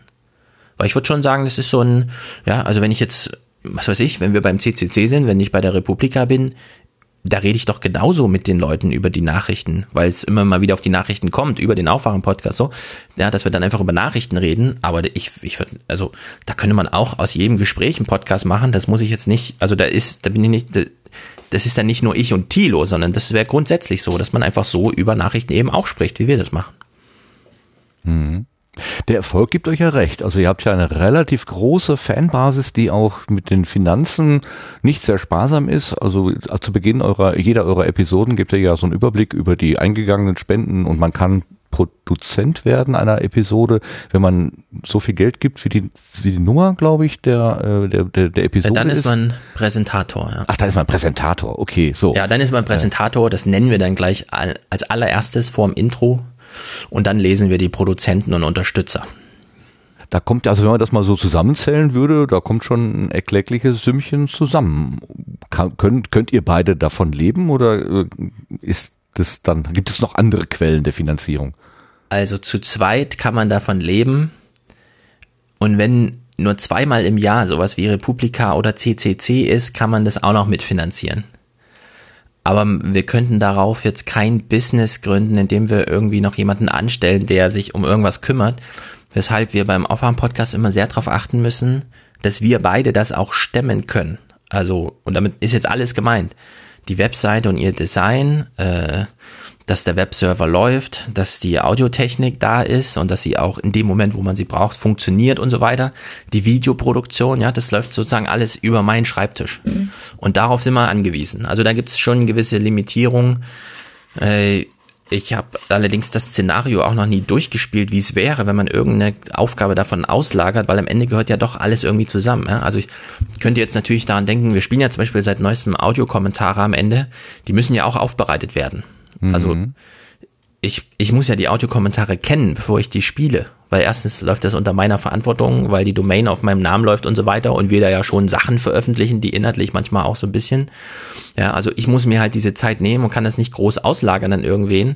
Könnte ich auch nicht, will ich aber auch nicht. Und dadurch ist es so ein, also da habe ich auch ein bisschen drüber nachgedacht, wie man das so beschreibt. Ja? Aber es ist schon erstaunlich, dass man sowas machen kann zu zweit. Also dass das einfach reicht, das zu zweit zu machen. Hm. Dann eben auch hm. zweimal die Woche und in der Länge und so weiter. Aber es hat sich so eingespielt. Jetzt habe ich natürlich auch viele Standardabläufe, die einfach immer gleich sind, weshalb ich da einen Überblick hatte. Wenn ich das jetzt jemandem erklären müsste, wie das geht, würde ich wahrscheinlich einen Monat zubringen. Aber dadurch kann man so ein Ding so laufen lassen. Okay, warum macht ihr denn auch Video? Ich meine, du hast ja gerade gesagt, die Nachricht braucht das Bild eigentlich nicht. Warum macht ihr dann da die Talking Heads? Ja, nur, nur weil es geht technisch. Also ist meine äh, Sicht auf die Dinge. Tilo hatte das länger als Wunsch. Ich weiß, dass es für manche Hörer einen Mehrwert gibt, sich, wenn auch nur Auszüge davon, so anzusehen, dass man sowohl sieht, was im Clip passiert, als auch wie wir dazu agieren, also über das gesprochene Wort hinaus. Aber wenn man ganz ehrlich ist, äh, ich glaube, bei YouTube hören die Leute noch nebensächlicher zu und sind noch weniger interessiert am Bild, als wenn man einfach joggen geht und den Audiopodcast hört. Ich glaube nicht, dass, mhm. dass äh, YouTube tatsächlich einen optischen Mehrwert, also jetzt bei unserem Format liefert. Also dein halt Stirnrunzeln, dein, dein Stirnrunzeln würde jetzt nicht einen Mehrwert äh, geben, meinst du? Also ich, ich glaube denjenigen, die mir sagen, in die, äh, sie haben irgendwie einen Ausschnitt gehört und wollten dann abends aber nochmal zurückkommen, um sich das mal anzugucken im Video, was wir vorher besprochen hatten. Das glaube ich. Aber, aber so dieses Gesamterlebnis, man muss uns auch sehen, dass das einen Mehrwert liefert, glaube ich nicht. Nee. Okay. Wie macht ihr das denn, dass ihr gemeinsam in die Clips reingucken könnt? Also wie, wie funktioniert die Synchronisierung denn da an der Stelle? Ja, es gibt eine Seite, die heißt Watch Together. Das ist ein kleiner Dienst, der kostet vier Euro im Monat. Und wenn da einer auf Play drückt, geht's halt bei allen auf Play. und dadurch okay. sehen wir einfach zeitgleich den Clip. Und da kann man YouTube und Vimeo und wie sie alle heißen, alle möglichen Dienste, da kann man auch gemeinsam auf Amazon einkaufen. Also einer scrollt, dann alle sehen's. Das, ähm, das ist sozusagen Technologie, die gar nicht fürs Podcasten entwickelt wurde. So wie wir ja diese ganze Bildkomposition, das erledigt bei uns ja auch eine Software, die für die ganzen Gamer mit ihren äh, Let's Plays und so. Ja, das kann man halt als für den Podcast dann gut nutzen. Das ist alles Open Source Software und so. Deswegen sind wir da ganz gut. Also wir sind, sagen wir mal so, ich weiß ja, wie die Redaktion arbeiten, die großen. Äh, wir haben halt wirklich neueste, tollste Technologie, die wir komplett unter unserer Kontrolle haben, wo wir nicht erst einen Techniker anrufen müssen und alles wieder reglementiert ist oder zu teuer oder sonst irgendwie, sondern wir können eben hier Technologie einsetzen, die es in den großen Redaktionen nicht gibt. Und dadurch ist halt sowas möglich, wie so ein Aufwachen-Podcast. Ja, aber entspannter ist doch eigentlich schon, wenn man die, die gerade technische Seite in eine Hand geben kann, wo man sagt, okay, ihr kümmert euch jetzt mal darum, dass der Ton gut gepegelt ist und dass das Licht steht und ich kümmere mich um den Inhalt. Mhm. Das ist doch viel. Das, also ich hab, genau also, das meine ich ja. ja. Also bevor ich hier mit der Podcasterei sozusagen angefangen habe, habe ich auch ein bisschen schmunzelnd auf diese, äh, auf diese wie soll man das sagen, diese, diese, diese Filmcrews geguckt, bei uns an der Uni ab und zu, bei größeren Veranstaltungen, dann kommt ein Kameramensch, äh, Mhm. Tonmensch äh, als Assistent, der muss dann auch mal das Stativ schleppen und so weiter, die arme Socke. Und dann gibt's halt noch jemanden, der für den Inhalt zuständig ist. Sie kommen in der Regel zu dritt. Und dann habe ich auch schon oft gedacht, ja, meine Lüte. Äh, kann denn jetzt nicht der Kameramann das Stativ selber nehmen oder kann denn der Tonmann nicht im Prinzip die Fragen stellen? Also ist ja ein bisschen oversized. Wenn ich mir aber, wenn ich manchmal hier so sitze in, in dieser Sendesituation und irgendwas geht schief, dann bin ich so gottfroh, dass da irgendwo der Lars oder der Sebastian oder wer auch immer im Hintergrund sagt, okay, ich fange das mal eben auf und äh, ich und man muss sich nicht selber drum kümmern, weil ich bin schon überfordert, wenn ich den Chat und mein Gespräch gleichzeitig irgendwie führen soll. Das, das geht überhaupt nicht. Von, von daher, äh, entspannter ist das doch schon. Ähm, also während eine Aufnahme läuft, auch für den Aufwärmen-Podcast, bin ich tiefenentspannt, weil die Technik in dem Moment funktioniert. Wenn sie nicht funktioniert, müssen wir natürlich eine Pause der Aufnahme machen. Kommt ab und zu auch mal vor, aber das, genau das meine ich. Äh, wir haben heute Technologie. Also ich habe zum Beispiel hier ein Mischpult stehen, ja. An dem ist ein iPad angeschlossen. Ich habe also die ganze Zeit hier und kann halt live irgendwas Das ist richtig und wichtig. einspielen. Oh no, ich brech zusammen. Ich kann Jetzt meine noch, Stimme einfach verstellen. auch auf einen Tastendruck. Ich kann mir Schnittmarken setzen, da muss ich meinen kleinen Finger ein bisschen bewegen. Ja, alles läuft.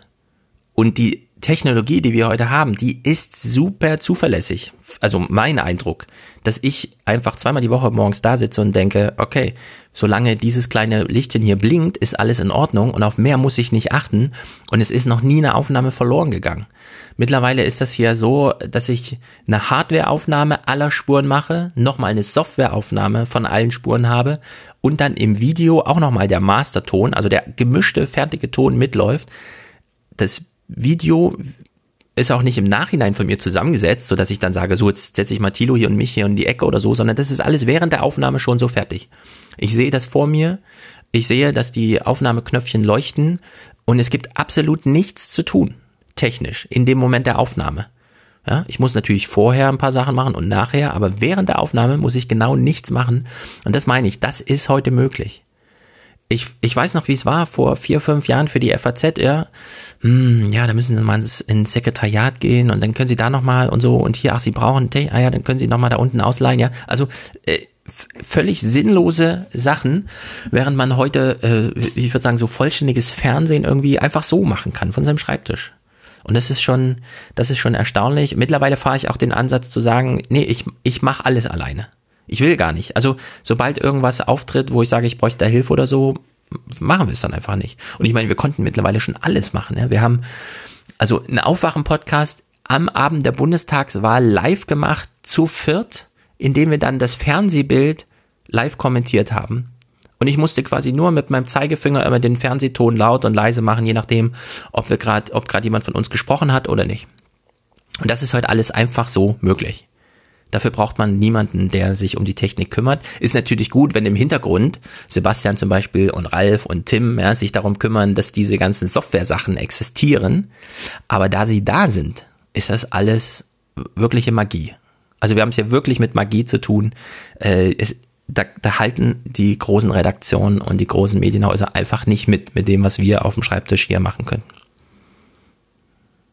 das heißt im Umkehrschluss, die sind also verzichtbar, die Techniken, die dort jetzt auch noch so, so hin, so aufrecht erhalten werden. Der Könnte Inhalte wegen, schlanker machen. der Inhalte wegen sind sie nicht verzichtbar.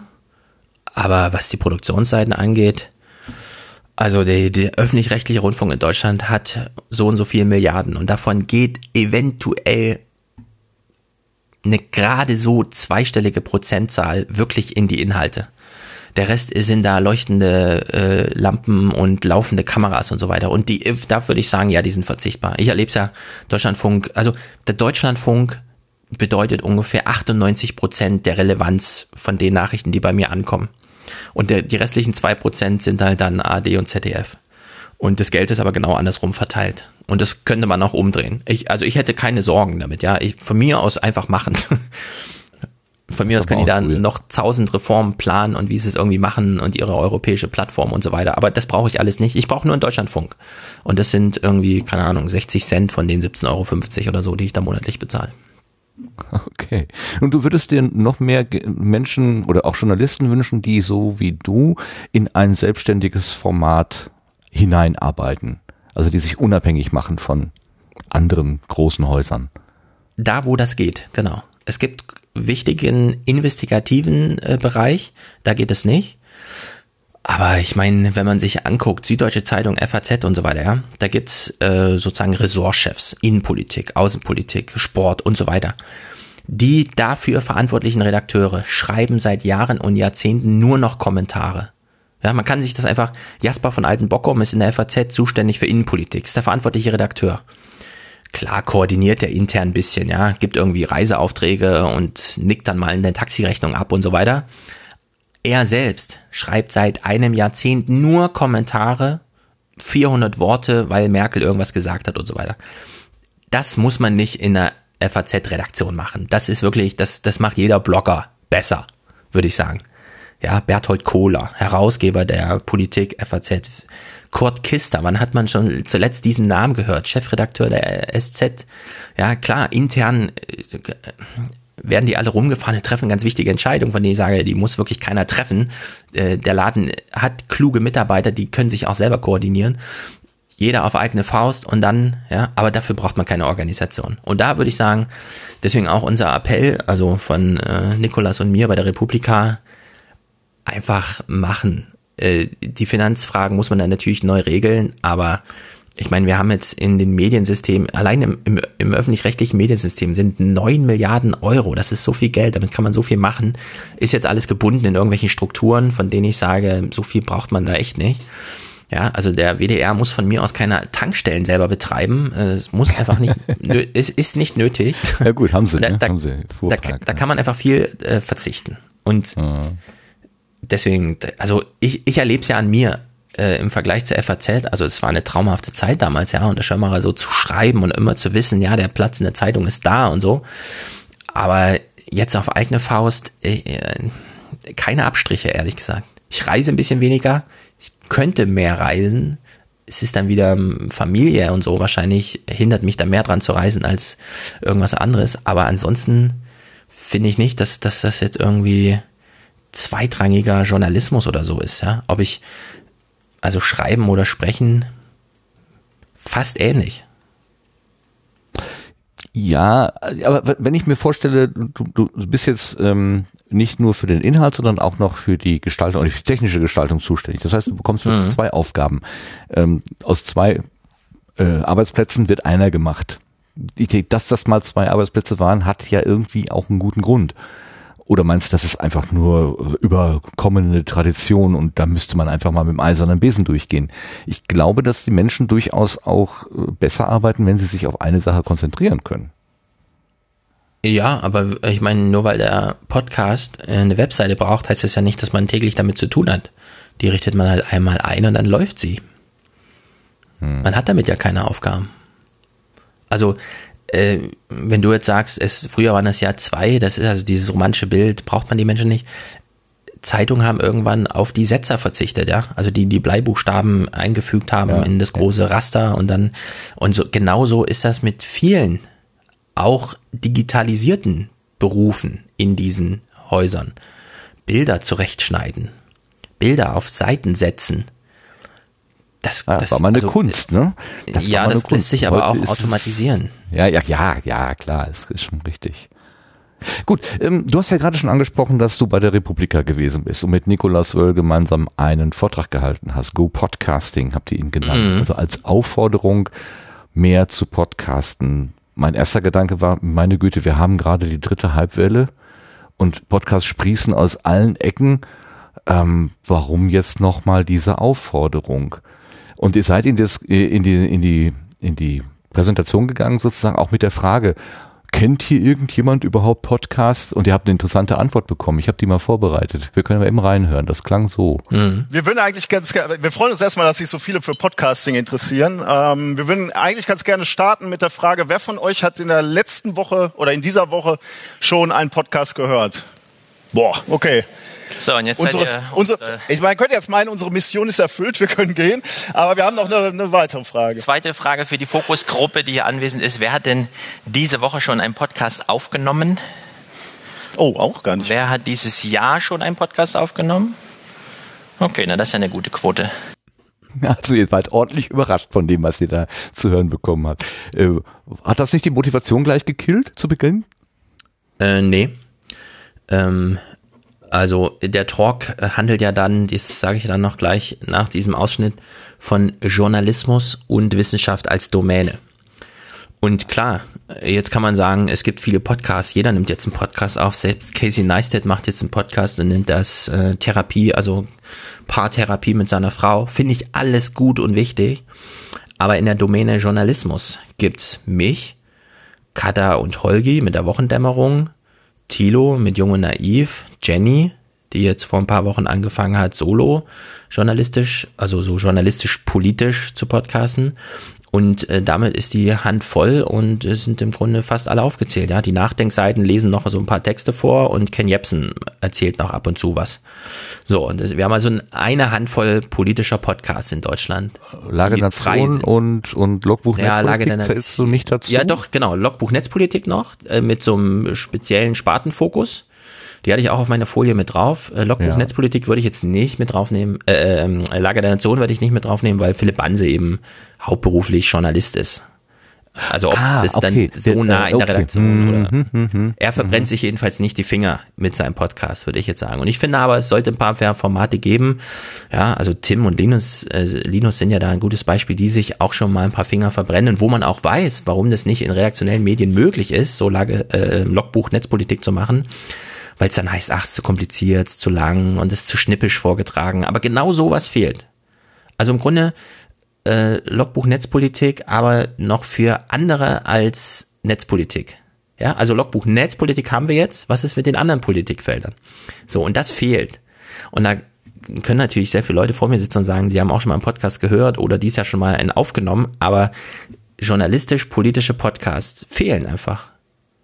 So, es gibt halt nur die Handvoll. Ja, also Okay. Thilo mich, Thilo selber, Jenny, äh, Kata und Holgi, äh, Linus und Tim. So, das war's. Und ich finde, nee, es, es müsste jetzt noch 30 weitere politische Podcasts, also in denen einfach über Politik gesprochen wird. Und zwar so, dass man jetzt ein Publikum nicht vergrault. Also so kann man, man kann natürlich immer so, so Hater-Podcasts oder so machen, ja, wo man genau weiß, okay, die reden auch über Politik, aber das ist jetzt nicht, sondern konstruktive politische Podcasts, wo man was lernt, wo man sich gut unterhalten fühlt und so weiter. Und das, das, das, da klafft doch eine riesige Lücke und da gab es auch keine Podcast-Welle oder sowas, ja. Da ist einfach, das ist äh, eine große Wüste, würde ich sagen.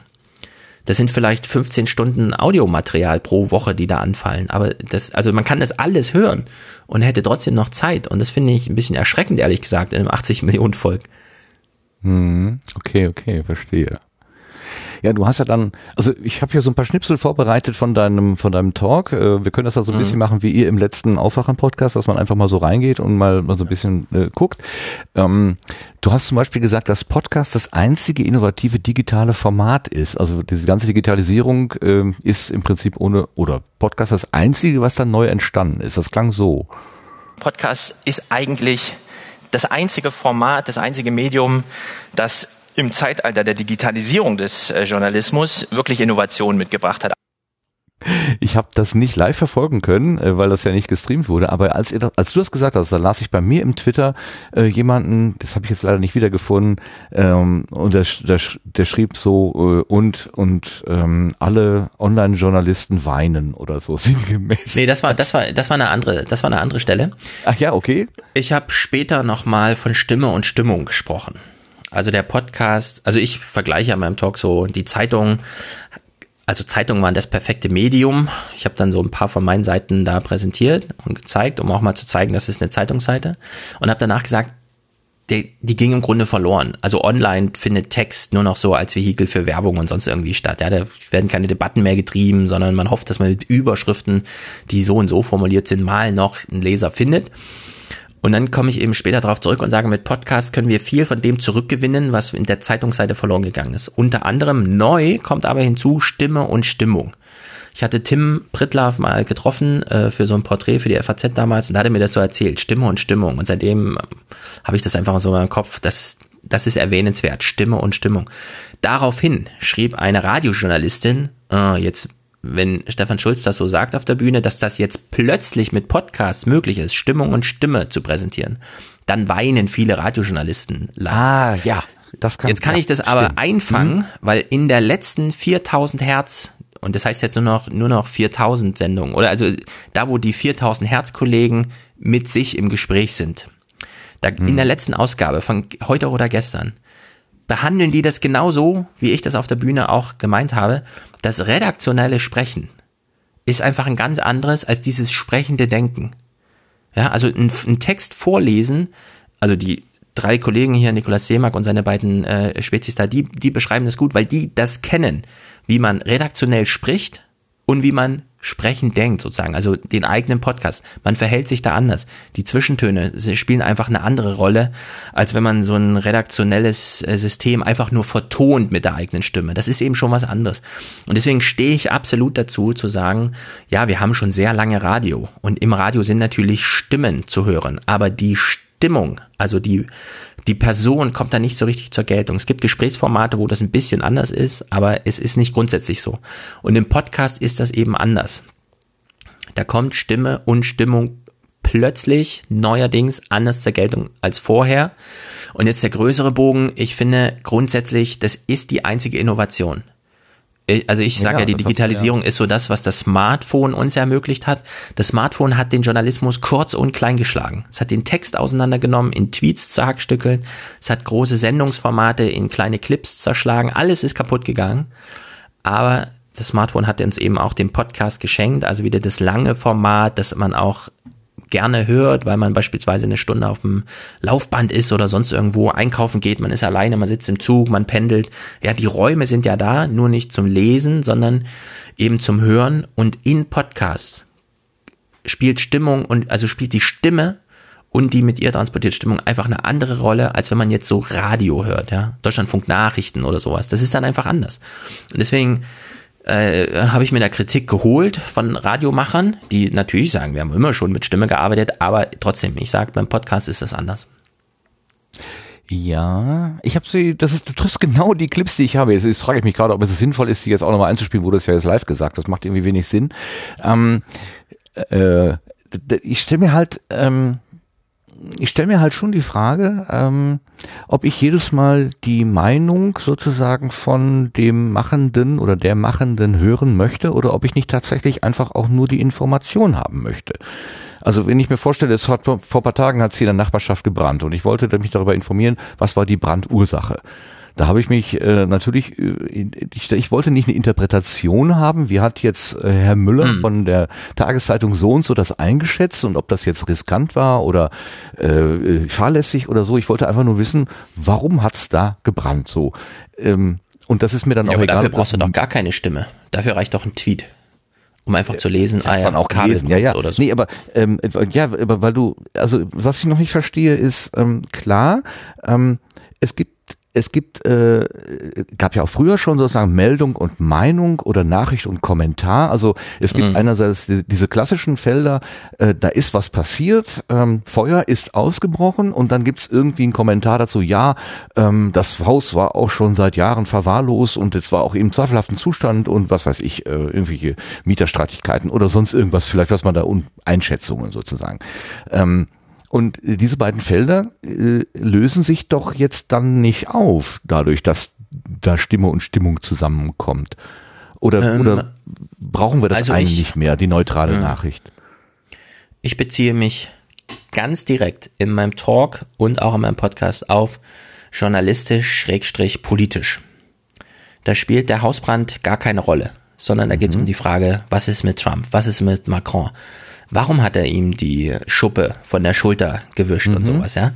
Da, die reine Nachricht in der Politik nützt dir gar nichts.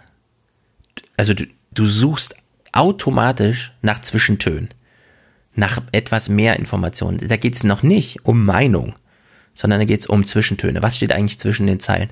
Wir hatten ja in dem Podcast, den du jetzt gehört hast, bei uns, äh, in dem ich Hans Jessen zu Gast hatte, haben wir ja Kai Kai Kniefke auf der Bühne seziert. Also Kai Kniefke, den ARD-Aktuell-Chef, der dann eben sagt, unsere Texte, also das ist sein Zitat, ja, unsere Texte waren eigentlich unangreifbar, aber zwischen den Zeilen triefte es doch nur so. Ja, das war dann so sein, sein nächster Halbsatz. Egal um welches Thema es jetzt geht, in dem Fall um die AfD, ja. Aber dass selbst der ARD aktuell Chef, also der Chef von Tagesthemen und Tagesschau, auf einer Bühne sitzt und sagt, unsere Texte waren unangreifbar. Die Worte unzweifelhaft, da stand, das war Nachricht. Aber zwischen den Zeilen triefte unsere Meinung daraus, ja. Also wenn selbst er das einsieht, muss man einfach einsehen. Stimme und Stimmung. Es macht keinen Sinn, sich über die Politik zu informieren und die ganze Zeit nur auf, das ist jetzt eine Nachricht und dahinter kommt dann der Kommentar irgendwie. Nein, da ist es untrennbar und zwar auch immer untrennbar. Schon allein, wie die FAZ auf Seite 1 trocken formuliert, was Sachlage ist. Welchen Politiker, also wessen Zitat sie in die Schlagzeile holen und so weiter. Ist schon, ja, also da hat ähm, Georg Restler recht, die Selektion der Nachricht ist schon eine Einordnung. Ja, ja, da gebe ich, So, also und das, das- ist, das- das, da gebe ich Das lässt sich einfach klar. nicht trennen. Und deswegen reden wir bei solchen Sachen niemals über irgendeinen Hausbrand oder einen Unfall oder Unwetter, sondern wir reden über Menschen, die in wichtigen politischen Ämtern besonders, besondere kurze Sätze sagen, von denen wir raten müssen, was sie eigentlich in der Länge bedeuten. So, und deswegen gibt's diese Trennung da nicht. Also ich, ich habe das, äh, hab schon damals Probleme, also im Feuilleton zum Beispiel, ja, ich, das war für mich ein Kulturschock, aus dem Feuilleton als Volontär in die Politikredaktion zu gehen, wo genau das vorherrscht. Kommentar und, äh, und Meldung, wo ich immer dachte, ey, was macht ihr hier die ganze Zeit? Ja, schreibt ihr echt so zwölf, zwölfzeilige, äh, sauber formulierte, wo doch völlig klar ist, na, wenn ihr das auf Seite 1 hebt, klar gilt ihr dann als konservative Zeitung. Ja, das ist doch egal, ob ihr das dann nochmal besonders trocken formuliert oder so. Wenn auf Seite 1 steht, der Wolfgang Schäuble ist der bessere Kanzler, ja, dann ist egal, wie super neutral und welche tollen Adjektive ihr eigentlich meintet, aber nicht schreibt. Das ist dann einfach allen klar. Und deswegen finde ich das immer so ein bisschen, wie soll man sagen, da hat uns das Silicon Valley eine, einen großen Anlass, jetzt wirklich ehrlich zu sein, gegeben. Nicht mehr zu verschleiern. Irgendwie trockene Nachrichten, langweiliges Zeug. Nee. Politik ist im Großen und Ganzen eine Daily Soap Fortsetzungsgeschichte. Genauso beobachten wir das heute auch. Ich finde es schade, dass wir es nicht mehr in so langen Texten machen, von denen klar ist, 9 Uhr morgen gibt's einen und dann dauert der nächste einen Tag, sondern wir haben sozusagen alle drei Sekunden einen neuen Tweet. Ja, das ist ein Problem. Aber die Einsicht, dass wir bei Don Donald Trump uns immer auch ein bisschen fragen, was ist denn das für eine Person, was geht in dem Kopf eigentlich vor und es nicht so runter, also nüchtern runterbrechen auf Donald Trump hat heute das äh, Iran-Abkommen äh, aufgegeben, ja, sondern wir fragen uns immer gleich, was bedeutet das, wer muss jetzt reagieren und so weiter. Und das finde ich, das ist so richtig, dass wir so denken, weil so äh, funktioniert nun mal die Welt und im Podcast kann man das halt gut weil unendlich viel Raum, ja. Ich habe jetzt diese Sendung, die ich mit Hans gemacht habe, die habe ich bei Google mal transkribieren lassen. Äh, das sind halt unendlich viele 60 Seiten DIN A4, ja. Also sowas kann man, konnte, also so viel Raum hatte man nicht mal in Zeitungen, um da wirklich einfach mal Zwischentöne zuzulassen. Ja, ich verstehe. Ähm, was mir automatisch in den Sinn kommt, ist Journalismus in repress repressiven Systemen. Also dass, dass äh, man versucht für die Zensur sozusagen eindeutig zu formulieren und auch klar zu formulieren, aber in den Zwischentönen dann eben doch Meinung hineinzubuxieren. Ähm, ich meine, dass das sozusagen auch die DDR-Journalisten versucht haben und zum Teil eben auch sehr gut äh, geschafft haben, dass sie ähm, gesagt haben, das, das Wasser ist sauber und aber die Menschen haben gelesen, das Wasser ist verschmutzt oder irgendwie so sinn, sinngemäß. Also da- Mhm. dass sie eigentlich das Gegenteil von dem formuliert haben oder auch mitgeteilt haben in dem, was sie da geschrieben haben. Äh, geht das in diese Richtung? Ist jetzt ein sehr spezieller Fall natürlich, äh, wo man das heute noch so findet. Also ich kenne diese Geschichten aus der DDR auch. Ähm, ich würde sagen, ja, geht in die Richtung. Lässt sich, also Zwischentöne lassen sich einfach konstruktiv nutzen und wurden dann in solchen kritischen Momenten konstruktiv genutzt, aber ich finde, man muss sich nicht, also man muss heute sich nicht dagegen wehren, dass Zwischentöne einfach eine Rolle spielen, nur weil man glaubt, es gäbe so einen objektiven, neutralen Journalismus. Deswegen ärgert mich das auch immer sehr, wenn so wirklich gestandene Journalisten, was weiß ich, Thomas Bellut war jetzt auch auf einer Republika, also der Intendant des CDF, der Chef des ganzen CDFs, der dann, wenn es heikel wird, einfach nochmal herbetet, ja, da müssen wir halt jetzt besseren Journalismus machen, genauer hinschauen, objektiver schreiben, die Meldung noch klarer vom Kommentar trennen und so weiter. Und ich sage, nein, geh in die andere Richtung. Lass jetzt zu, dass du ein Mensch bist, versorge uns, sprich uns als Menschen an, ja, und Zwischentöne einfach zulassen. Ja, ich Aber ich bin mir nicht sicher, ich bin mir nicht sicher, dass man jetzt von diesen DDR-Extremen da lernen kann. Wobei diese Kabarettszene ist ja gut beobachtet worden im Nachhinein. Ah ja, Vielleicht genau. sollte es man tatsächlich machen. Vielleicht sollte man tatsächlich weniger in den Journalismus-Handbüchern nachgucken und mehr in den, wie macht man eigentlich Kabarett in äh, so restriktiven Gesellschaften. Ja, ich, ich, jetzt wieder ein Sprung. Ich stelle mir gerade vor, die Nachrichten, die, die Tagesschau, die 15 Minuten, äh, die würden mir jetzt nicht nur Fakten mitteilen, sondern eben auch noch gleich Interpretation. Manchmal kommt ja kommt da Kommentar, ja doch, auch in der Tagesschau kommt manchmal ein Kommentar, selten, äh, wo dann tatsächlich die Meinung mitgeteilt wird. Ansonsten soll es ja wirklich Meldung sein. Und wenn da jetzt dann Ja, die Sprecherin oder der Sprecher dann, Mhm. wenn ich schon wüsste, ah, okay, äh, die hat die Tendenz dahin, der hat die Tendenz dahin, das heißt, jeden Abend äh, ist das, ist, ist das auch irgendwie ein bisschen anders eingefärbt. Puh, Würde ich mich noch Also die- müssen? Die Tagesschau vermeldet dir, was weiß ich, die Steuerschätzung. 62 erwartete Milliarden Mehreinnahmen. Ich würde sagen, in dem Moment, wo das schon nicht verknüpft wird mit äh, Kinderarmut in Deutschland, ist das ein Problem. Dann kann Kai Kniefke zwar immer sagen, aber das hat damit nichts zu tun und die Nachricht steht für sich und wir lesen die auch an so vor. Wir sagen ja, aber das der Mehrwert ist so, sozusagen null. Also was sind 62 Milliarden, wenn man nicht darüber sofort nachdenkt, was man damit machen könnte? So, ja. Also was sind die 62 Milliarden ohne den politischen Kampf um die 62 Milliarden? Da würde ich sagen, nee, da, nichts. Die, die Nachricht ist absolut wertlos. Mich darüber zu informieren, dass 62 Milliarden Steuermehreinnahmen ver, äh, erwartet werden, ist eine absolut inhaltsleere Nachricht für mich. Mich interessiert, was wir mit diesem Mehrgeld machen. Und genau das wird aber in den Tagesthemen und Tagesschauen entweder ausgeblendet oder gleich in diese übliche Richtung getrennt, ja, äh, dass dann, was weiß ich, nochmal die Stimmen zu hören sind, jetzt aber keine großen Sprünge, wir müssen dann später denken und so weiter, ja, weil es gibt eben auch die andere Linie, man kann das Geld einfach ausgeben und so, die kommt da aber nicht vor, ja, und da ist halt die- dieses Argument von Georg Ressle, die Auswahl der Nachrichten sind schon eine Einordnung.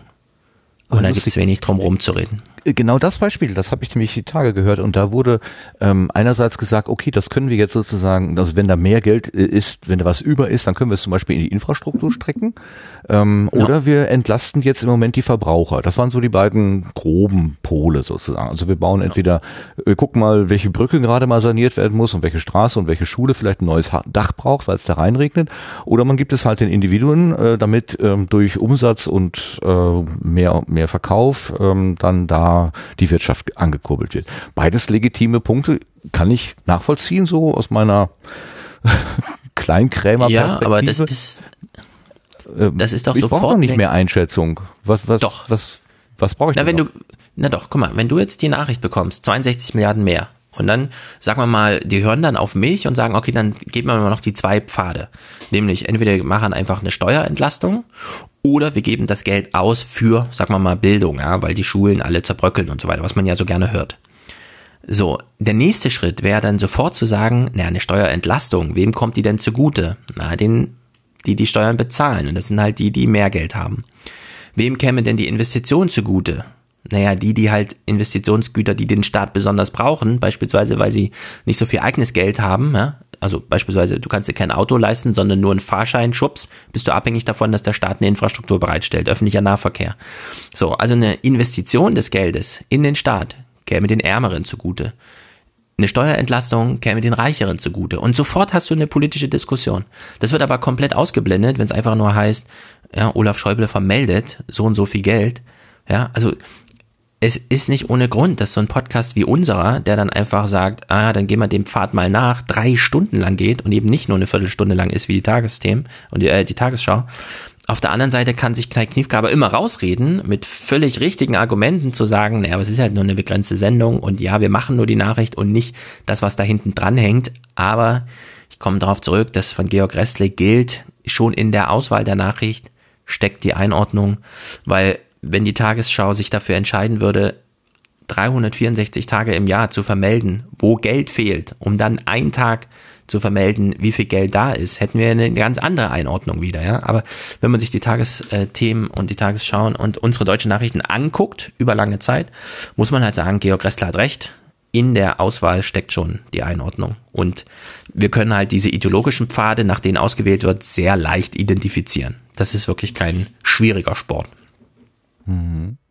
Würdest du dann sagen, der berühmte und nachdem ja auch ein Preis benannt worden ist, Hans-Joachim Friedrichsen mit seinem, äh, man darf sich äh, keine Sache zu eigen machen, hat im Kern Unrecht? Ja, ist der größte Quatsch. Und Okay. ich kann auch nur mit äh, Glenn Greenwald zurückfragen, ähm, wenn man sich mit keiner Sache gemein macht, ähm, ist es dann, also äh, bedeutet das, Journalisten behandeln nur die Themen, für die sie sich zwingend nicht interessieren, bei denen sie null Interesse haben. Fragt man sich, was ist das für ein Journalismus? Also in dem Interesse des Autoren keine Rolle spielt, das ist doch totaler Humbug. Ich, ich habe das nie verstanden. Dieses Friedrichs-Zitat finde ich einfach, das ist so, das kann man so idealtypisch nennen, aber das entspricht keiner gelebten Realität, in keiner Redaktion und auch bei keinem Zuschauer. Sich mit keiner Sache gemein zu machen, alles uninteressant finden. Ausgeglichen sein, ja. Also so viel Meditation kann man gar nicht machen, dass man solche Balancen findet. Ja, ich, ich stelle Ich mir meine, das. Redaktionskonferenzen in Deutschland sind echte Kriege. Ja, die, die FAZ-Redaktion oder so, wenn die sich morgens trifft und entscheidet, was auf Seite 1 und was erst auf Seite 3 behandelt wird und wer den Kommentar schreibt und zu welchem Thema, das sind kleine Kriegsschauplätze. Da, da schwebt nicht so ein Neutralitätsding und dann gibt's da so eine Auswertung, ja, was ist jetzt objektiv am wichtigsten und so weiter. Nee, da werden natürlich Linien durchgeboxt und das ist in den Fernsehnachrichten ganz genauso. Und da muss man einfach nicht kommen mit, ach, damit macht man sich nicht gemein und so, ja, das ist einfach völliger Humbug. Frank Schirmacher hatte immer das, das, die schöne Aufforderung, den Dezessionismus, ja. Wer ein Thema in der Konferenz vorträgt, muss es bis aufs Blut verteidigen, ansonsten ist es nichts wert. Und das finde ich ist die richtige Angehensweise. Und dann kann man in dem Text ja darstellen, warum einem das Thema so wichtig ist Ja, okay. aber nicht sich zurückziehen hinter, mein Desinteresse ist so riesig, ich bin völlig neutral. Das Thema, was ich hier behandle den ganzen Tag, ist mir total schnuppe, ja. Das ist, das ist keine gute Herangehensweise. Also es ist eine verlogene Herangehensweise, würde ich mal sagen. Ja, aber andererseits ist Wobei der totale das ja auch anders gemeint hat, ja. Also, Ja, äh, äh, es ist aber doch auch eine totale Überforderung für jemanden, der jetzt im journalistischen Alltag steckt, dass er sich zu jedem Thema, was er da jetzt bearbeiten muss, weil einfach muss einfach irgendwas gemacht werden. Die Zeitung muss gefüllt werden, die Tagesschau braucht irgendwie drei, drei Minuten Aufsage oder so, dass er sich jetzt wirklich intensiv inhaltlich damit auseinandersetzt. Manches, man merkt es ja auch manchmal in den in den Berichten, dass da so lauwarm dahergesprochen wird. Und ich kann dann auch die Leute verstehen. Ich kann mich ja auch nicht mit jeder einzelnen Tätigkeit, die ich im beruflichen Umfang mache, zu 100 Prozent identifizieren oder würde darum kämpfen. Das wird einfach gemacht, weil es gemacht werden muss. ja, also das, das war halt im, das war im FAZ-Feuilleton anders. Das Feuilleton besteht, bestand damals aus, ich glaube, 30 festen Redakteuren, Hospitanten, Pauschalisten und so weiter, sagen wir mal so 35 Leute. So, die waren nun selber als Autoren tätig oder hatten irgendwen, der ihnen Text herangetragen hat, von denen sie meinten, die müssen wir jetzt bringen, die sind super wichtig. So, man hätte jeden Tag an guten Tagen 20 Seiten Feuilleton machen können, man hatte aber nur vier Seiten. Und um diese vier Seiten wurde Krieg geführt. Okay, das kann ich verstehen, ja. Also Platzmangel Ja. war, ja, also es, als Hospitant hat man im Grunde niemals für die Zeitung geschrieben. Ja, so, man war so drei Monate da und dann so, ja, also es, Hospitanten, die einen Föteraufmacher schreiben, das war immer absolut besonders. So, es, Platzmangel, es wurde verwaltet. Und dann musste man natürlich in die Redaktion reingehen und sagen, hier Leute, ich weiß, es gibt viele wichtige Themen, aber mein Thema, ja, das ist wirklich, das muss heute, spätestens morgen, und dann wurde da Politik gemacht. Und ich finde, das so funktioniert. Wird denn da eigentlich für, sagen wir mal, in Anführungszeichen, das gemeine Volk gearbeitet oder eigentlich mit dem Gedanken an die anderen professionellen äh, Journalisten, die an ähnlicher Position sitzen, nur in einer anderen Redaktion, um denen mal zu zeigen, wie es richtig geht. Ist, wo, Ja, wir so haben- ungefähr. Also ist das so ein bisschen so eine, so eine abgehobene Diskussion zum Teil, die mit dem Realen da unten gar nicht mehr so richtig was zu tun hat? Äh, nee, so despektiert würde ich nicht sagen. Ich würde sagen, Hospitanten haben für ihre Professoren geschrieben, äh, Redakteure haben für ihre Kollegen in den anderen Zeitungen geschrieben und das Publikum selbst, also ich fand es immer witzig, man hat ja schon dann so ein bisschen durchs Internet mitbekommen, ah, er wird auch gelesen. Aber im Grunde ist dieses wird auch gelesen, das war ihm immer total egal. Also man hat halt Text, man war halt froh, dass ein Text mitkam, ja, mitgenommen wurde in der Zeitung. Und diese Idee, ach, das liest dann auch jemand und so weiter, nee. Da, also das, das spielt wirklich eine nebensächliche Rolle. Hat zu dem Vorteil gebracht, dass man eben nicht für ein Publikum geschrieben hat. Dadurch konnte man über den Dingen schweben und einfach sagen, Ja, ja, genau, genau. Die und diese Texte, die wir jetzt gerade aus dem was weiß ich woher und die haben wir für euch übersetzt und das ist jetzt der Text des Tages. Und dann wusste jeder Leser, der die Texte dann nicht verstanden hat, naja, aber irgendwelche Professoren und Präsidenten lesen das ja auch und der ganze Bundestag, na, dann lese ich das auch mal. Heute schreibt man ja für das Publikum, dass man, von dem man glaubt, dass man es kennt. Also, dass sich irgendwie durch Klickerei oder so auf sich aufmerksam macht und dann sieht man so, ah ja, diese Texte laufen gut, so. Und das ist ja auch das Problem, was wir heute haben. Man schreibt halt für das Publikum, das man hat. Und das ist das, was man am einfachsten erreichen kann. Und am Ende schreibt man nur noch so Aufregerthemen, weil mal wieder irgendein AfD-Zitat gefallen ist. Und die große Idee, ja, die man noch zehn Jahre zuvor geschrieben hat, die findet halt da gar keinen Platz mehr. Also die großen Zeitungen haben sich damals ihr Publikum einfach erfunden. Die haben einfach gesagt, ja, ja, das ist unser Publikum, für das ich hier gerade schreibe. Und dann hat man so ganz hochtrabend, also man kann ja mal äh, so 20 Jahre alte FAZ, ja, oder so 40 Jahre alte SZ-Texte. Man versteht sie nicht. Dieses Mhm. Goethe von damals, unlesbar. Da waren haben Leute unter sich geschrieben und so weiter. Aber damit war halt Gesellschaft zu machen, ja, und Debatten zu bestimmen. Und heute schreibt man halt für ein Publikum, achtet penibel drauf, dass auch jeder jeden Satz er, er versteht und bloß keine komplizierten Worte und so weiter. Und was hat man als Resultat? Ja, AfD im Bundestag, keiner hat mehr Aufmerksamkeit für irgendwas, alle wollen nur noch kurz beschäftigt werden. Also in, in dem Sinne würde ich sagen, ja, man hat am Publikum vorbeigeschrieben für so ein imaginärtes Publikum, aber es war eben auch genau richtig.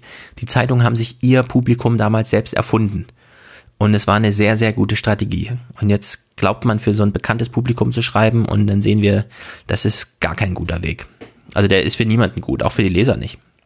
Hm, Ja, nee, ja, offenbar, ja. Ich meine, wir haben ja eine gewisse Entwicklung, äh, wo zumindest der größte Teil der Bevölkerung da steht und sich am Kopf kratzt und sagt, wie konnten wir denn jetzt gerade äh, da Ja. herauskommen? Ne? Für welche äh, Hörerschaft, Leserschaft äh, schreibt, nein, schreibt, arbeitet ihr denn, tu, Thilo und du im Aufwachen-Podcast? Welche Vorstellung von, von, von Adressaten habt ihr denn? Ähm, manchmal lerne ich sie ja ein bisschen kennen bei Hörertreffen oder so. Dann habe ich so eine kleine Stichprobe von, was weiß ich, 10 bis 40 Leuten da und dann kann ich so ein bisschen abschätzen, aber ansonsten, ich weiß es nicht. Also, wir haben keine große Statistik mitlaufen, wir machen keine Umfragen. Wir haben ein Forum, in dem so ungefähr, was weiß ich, 200 Leute aktiv sind und so ein bisschen Einblick geben in die Hörerschaft, aber ich, also mein Gefühl ist so ein bisschen, wir arbeiten genau für so ein unbekanntes Publikum, wie ich früher für die Zeitung geschrieben habe. Ich weiß, so ein paar Kollegen hören zu, finde ich auch ganz wichtig, geben auch manchmal Rückmeldungen.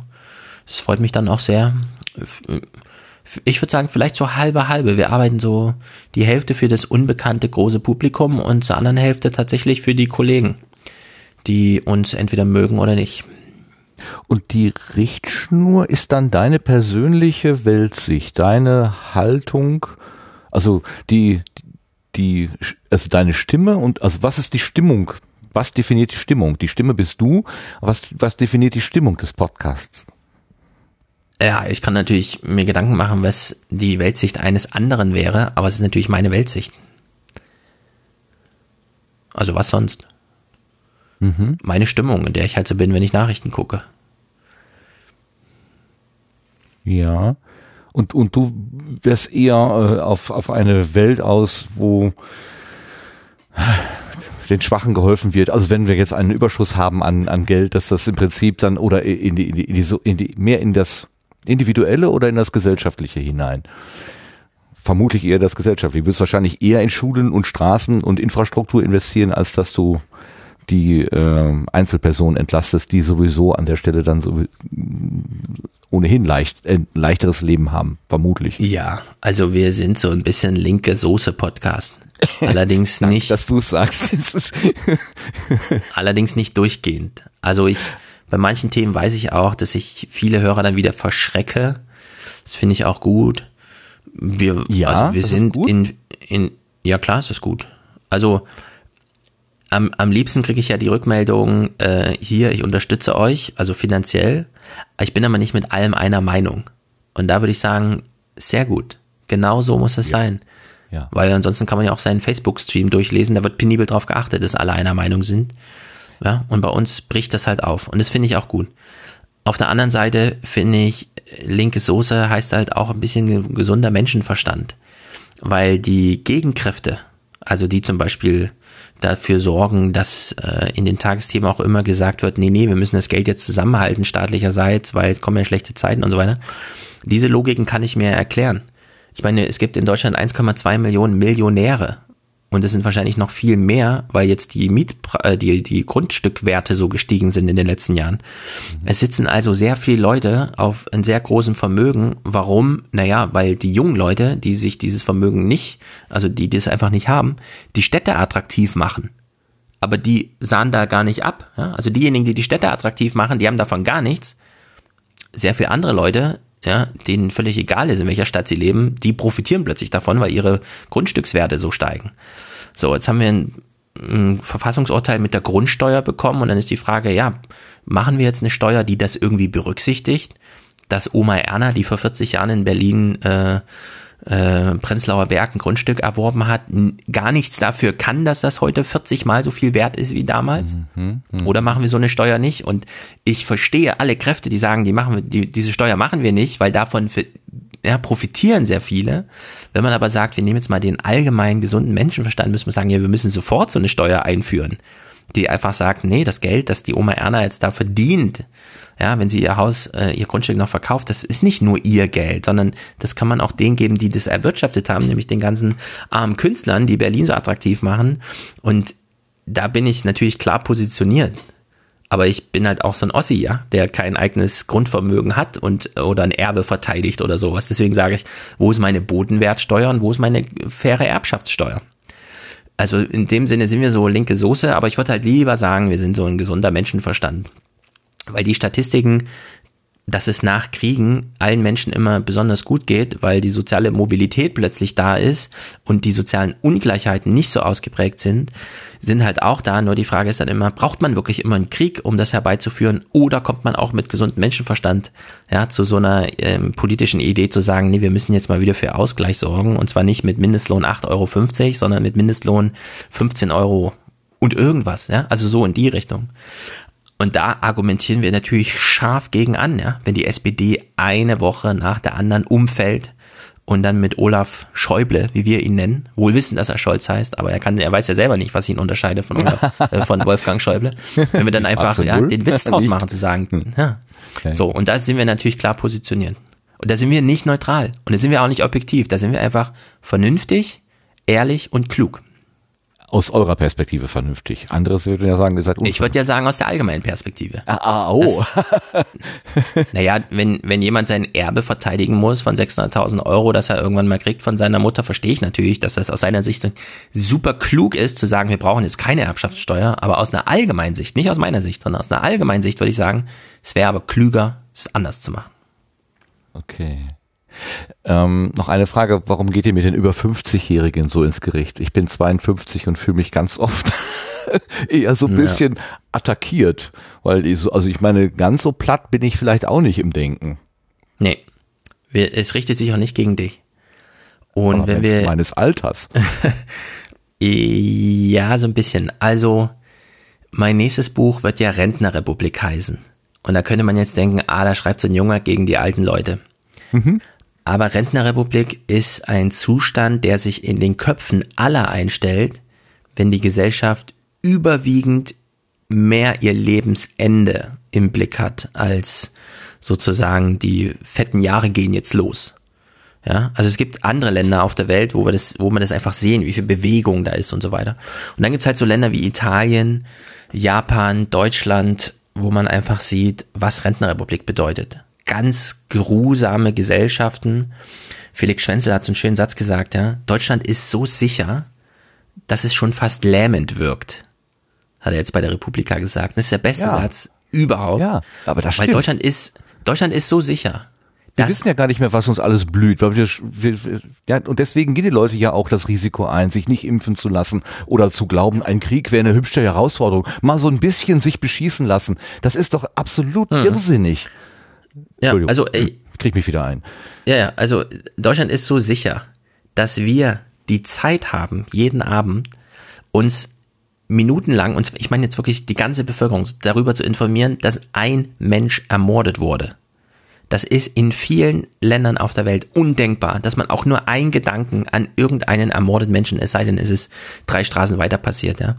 Und in Deutschland ist man so, sind wir so sicher, dass das einfach nichts mehr in Bewegung ist und jede kleine Regung ist gleich ein mega Aufreger. So, und das ist einfach ein extrem gelähmter Zustand. Und er hat viel damit zu tun, dass die über 60-jährigen Wähler dreimal mehr sind als die unter 30-jährigen Wähler. Dass die Mehrheit der Wähler heute über 50 Jahre alt ist. Und dass die jungen, also dass so wenig Bildungs, an Bildungspolitik gedacht wird, weil schon zu wenig Eltern im Wähleralter sind, die noch Kinder in der Schule haben. Ja, also dass wir zu wenig Kinder haben, die in der Schule haben, okay. Aber wir haben sogar zu wenig Eltern, die gerade Kinder im schulfähigen Alter haben, um überhaupt nochmal über Bildungspolitik äh, zu reden. Stattdessen wird seit zwei Jahren allabendlich äh, in den Abendnachrichten irgendwie Deutschland verteidigt gegen Flüchtlinge und so weiter, wo man sich fragt, wer hat denn jetzt wirklich, also wer hat denn wirklich schon mal Flüchtlinge auf der Straße gesehen und wusste eindeutig, das sind Flüchtlinge? Ja, dann kann man sagen, okay, ich habe schon mal ein, zwei, drei gesehen, aber nicht eine Million. So, und es nirgendwo schlägt sich das als Problem nieder, dass es so viele waren. So, also ja, das sind einfach, wir, wir haben die letzten Jahre nur nachrichtlich verschwendet mit Themen, die, selbst wenn man sie ernst nimmt, eigentlich genau andersrum behandelt werden müssten, weil irgendwer muss ja irgendwann, und das geht in zehn Jahren los, die Rente der Babyboomer bezahlen. Wer macht denn das eigentlich? Ja. Nachwuchs haben wir nicht, ja. Die Statistiken sind da. Brauchen wir nicht eigentlich Zuwanderung? Und wenn man dann die Forscher vom ähm, Arbeits- und Berufsinstitut, also direkt die Ministeriums angegliedert, die sagen, ja, wir brauchen eigentlich doppelt so viel Zuwanderung. Und zwar nicht qualifizierte, sondern grundsätzlich. Wir brauchen einfach mehr Menschen, ja. Sofern wir unser Sozialstaat so aufrechterhalten wollen. So, und die sind aber einfach nicht da. Und dann haben wir eine Debatte darüber, dass jetzt Menschen da sind. Und das einzige Problem, was wir haben, ist, dass zu viel Hass plötzlich in der Gesellschaft aufkommt. Und selbst diejenigen, die aufgeschlossen sind, sagen, lieber nicht, weil den Hass, den mag ich auch nicht, ja. So, das ist sozusagen dieser Zustand. Und wie gesagt, da braucht man einfach mehr Podcasts, die, die solche Armnachrichten, ja, die so eine Stimmung machen, auf mal schön konterkarieren. Mit Humor, mit Ernsthaftigkeit, mit zu viel Frechheit, ja. Das, ich finde, alles ist erlaubt. Okay, wir nehmen den letzten Satz von eurem Vortrag nochmal eben hier live rein. Wir haben jetzt uns auch am Ende entschieden, nochmal dieses Wort Popcast in Verbund mit diesen Bubbles. Vielleicht kann man das einfach so als die Träume darstellen, ja? Dass man sagt, äh, jeder dieser Seifenblasen möchte bitte mit einem guten Podcast gefüllt werden und ihr müsst dann auch mithelfen, dass diese Träume sich nicht äh, irgendwie in Luft auflösen. Ja, das war also das Schlusswort von der Republika. Was äh, das Bild bei der Republika, das waren immer so aufsteigende Seifenblasen und dein dein Wunsch war in jeder Seifenblase sozusagen einen Podcast wiederzufinden. Sehr schön. Wir haben 22 Uhr durch. Du hattest uns gesagt, wir sollten 22 Uhr Schluss machen. Ich würde noch gerne ein einziges Wort von dir wissen. Was bedeutet dir Taron? Ja, der Taron, ich muss immer, ich habe immer Angst, dass, ich, dass das so als Werbung durchgeht, obwohl ich von niemandem bezahlt werde und sonst irgendwas. Also, der Taron ist eine Achterbahn. Die steht im Phantasialand, das ist bei Brühl, ist also nicht weit von Frankfurt. Der ist schon weit, 180 Kilometer, aber da fährt ein ICE hin mit 300 km/h, also eine Stunde, dann ist man da. Und da haben wir unser erstes Hörertreffen gemacht letztes Jahr. Und weil es so schön war, machen wir das immer wieder. Und ich möchte sehr dazu aufrufen. Wir werden auch dieses Jahr in der zweiten oder dritten Oktoberwoche, Termin wird noch gewählt und bekannt gegeben, wieder ein Hörertreffen machen. Und ich will noch mal kurz beschreiben, also der Taron ist eine Achterbahn, die schnellste Katapultachterbahn der Welt. Also man wird abgeschossen und ist so richtig schnell, also waagerecht abgeschossen. Man stürzt nicht am Anfang, sondern man wird waagerecht abgeschossen und fliegt dann auf Schienen durch Klugheim. Das ist so eine Art ähm, Mittelerde, also wie hier bei Tolkien und so. Und die ist 1,3 Kilometer lang und man ist über eine Minute unterwegs und das geht nur rechts und links. Also auf keiner Achterbahn der Welt kreuzen sich die Schienen so oft, aber es wird einem nicht schlecht dabei, weil es gibt keine Loopings, man wird nicht über Kopf und so weiter. Dadurch sind auch nur die Oberschenkel festgemacht, der Oberkörper ist völlig frei, während man fährt. Und das Highlight, Deswegen freue ich mich immer, wenn wir beim Hörertreffen, wenn wir Taranfahren machen, neue dabei sind, weil wenn man das das erste Mal erlebt, ist das ein unfassbares Gefühl. Man wird während der Fahrt, ungefähr nach der Hälfte, ein zweites Mal abgeschossen. Also man ist schon 80 km/h schnell, fährt dann auf so eine Gerade und kommt mit ungefähr 120 km/h wieder raus und steigt danach 30 Meter in den Himmel. Und ich finde, jeder muss das mal mitgemacht haben. Warum? Weil, weil ich meine, es gibt ja Menschen, die haben Angst vor sowas und trotzdem würdest du sagen, gerade die. Da rein? Gerade, gerade die. die. Raus aus der Komfortzone Achter oder was? Ja, ja, mhm. so ein bisschen. Also ich finde es schon gut, weil, weil wir da einfach Hörertreffen machen. Ja. Achterbahn haben ja das Problem, sehr viele Leute wollen Achterbahn fahren, man steht schon mal anderthalb Stunden an, bevor man dann fahren darf. Diese Zeit kann man aber wunderbar überbrücken, wenn man einfach eine ähm, Truppe Aufwachenhörer da hat, Zuletzt waren wir also zwölf, die wir dann einfach anderthalb Stunden anstanden, um dann für eine Minute Taron zu fahren. Also eine wunderbare Zeit schon beim Anstehen und dann einfach das gemeinsame Erleben, da zweimal ordentlich abgeschossen zu werden.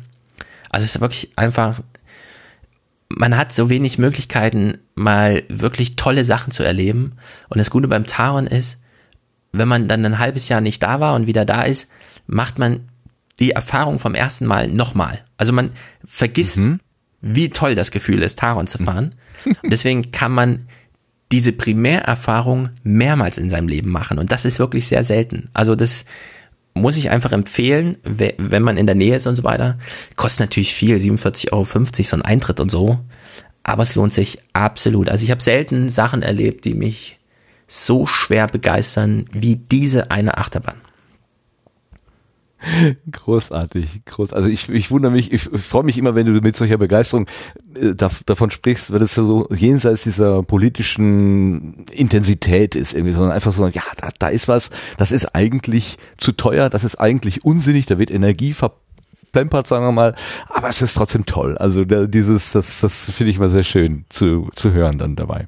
Ja, also ich und, es und als, als Treffpunkt. So und als Diskussionstreffpunkt, das kann ich sehr gut nachvollziehen, dass man sagt, ja, wenn wir eh eine Stunde oder anderthalb da rumstehen, dann äh, fangen wir doch schon mal das Gespräch an und den Gedankenaustausch. Das ist ja. klasse gemacht, ja.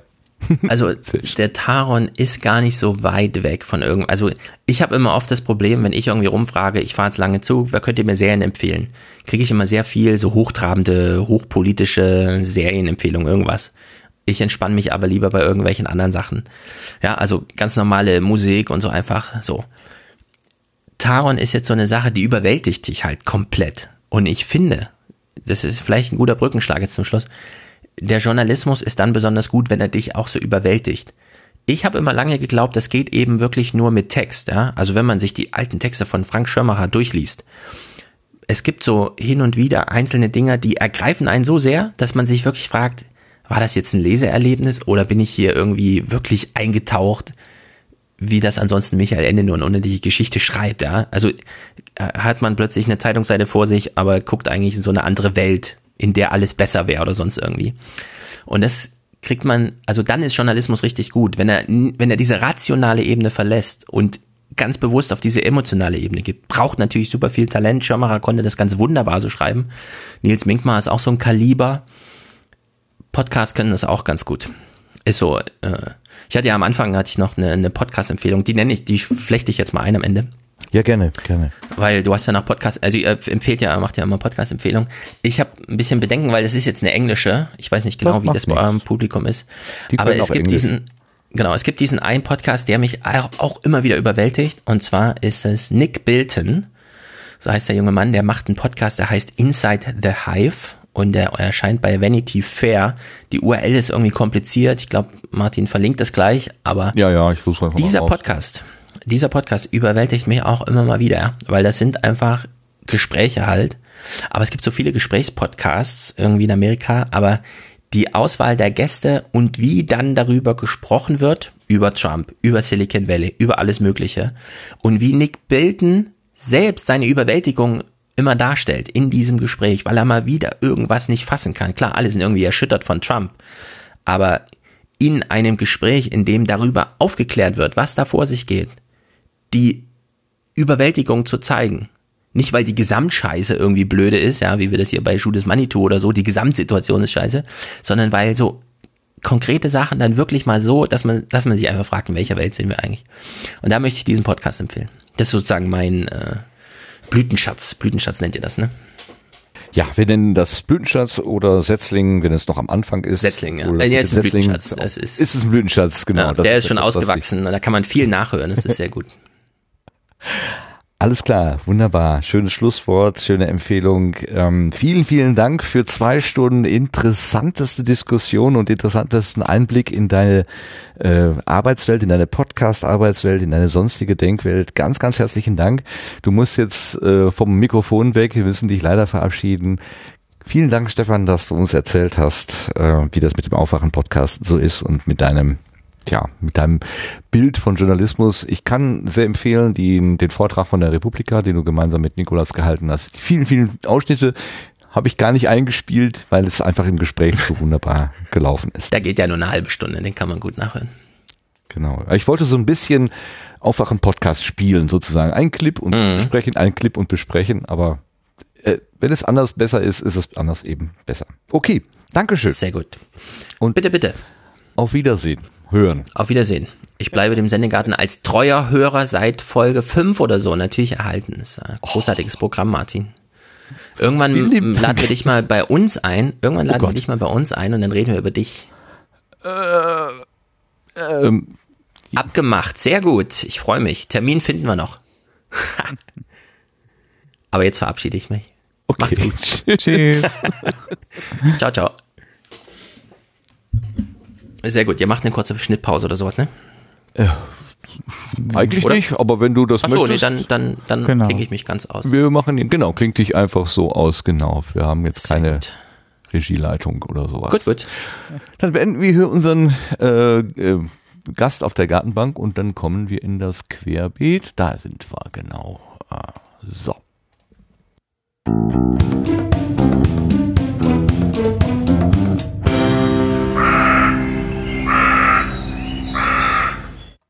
Ja, Sebastian, jetzt sind wir beide alleine. Jetzt müssen wir mal gucken, dass wir hier den Abend als zwei Nichtväter am Vatertag zu Ende kriegen. Ja, Aber das kriegen wir schon hin, ne? irgendwie läuft das schon, ja.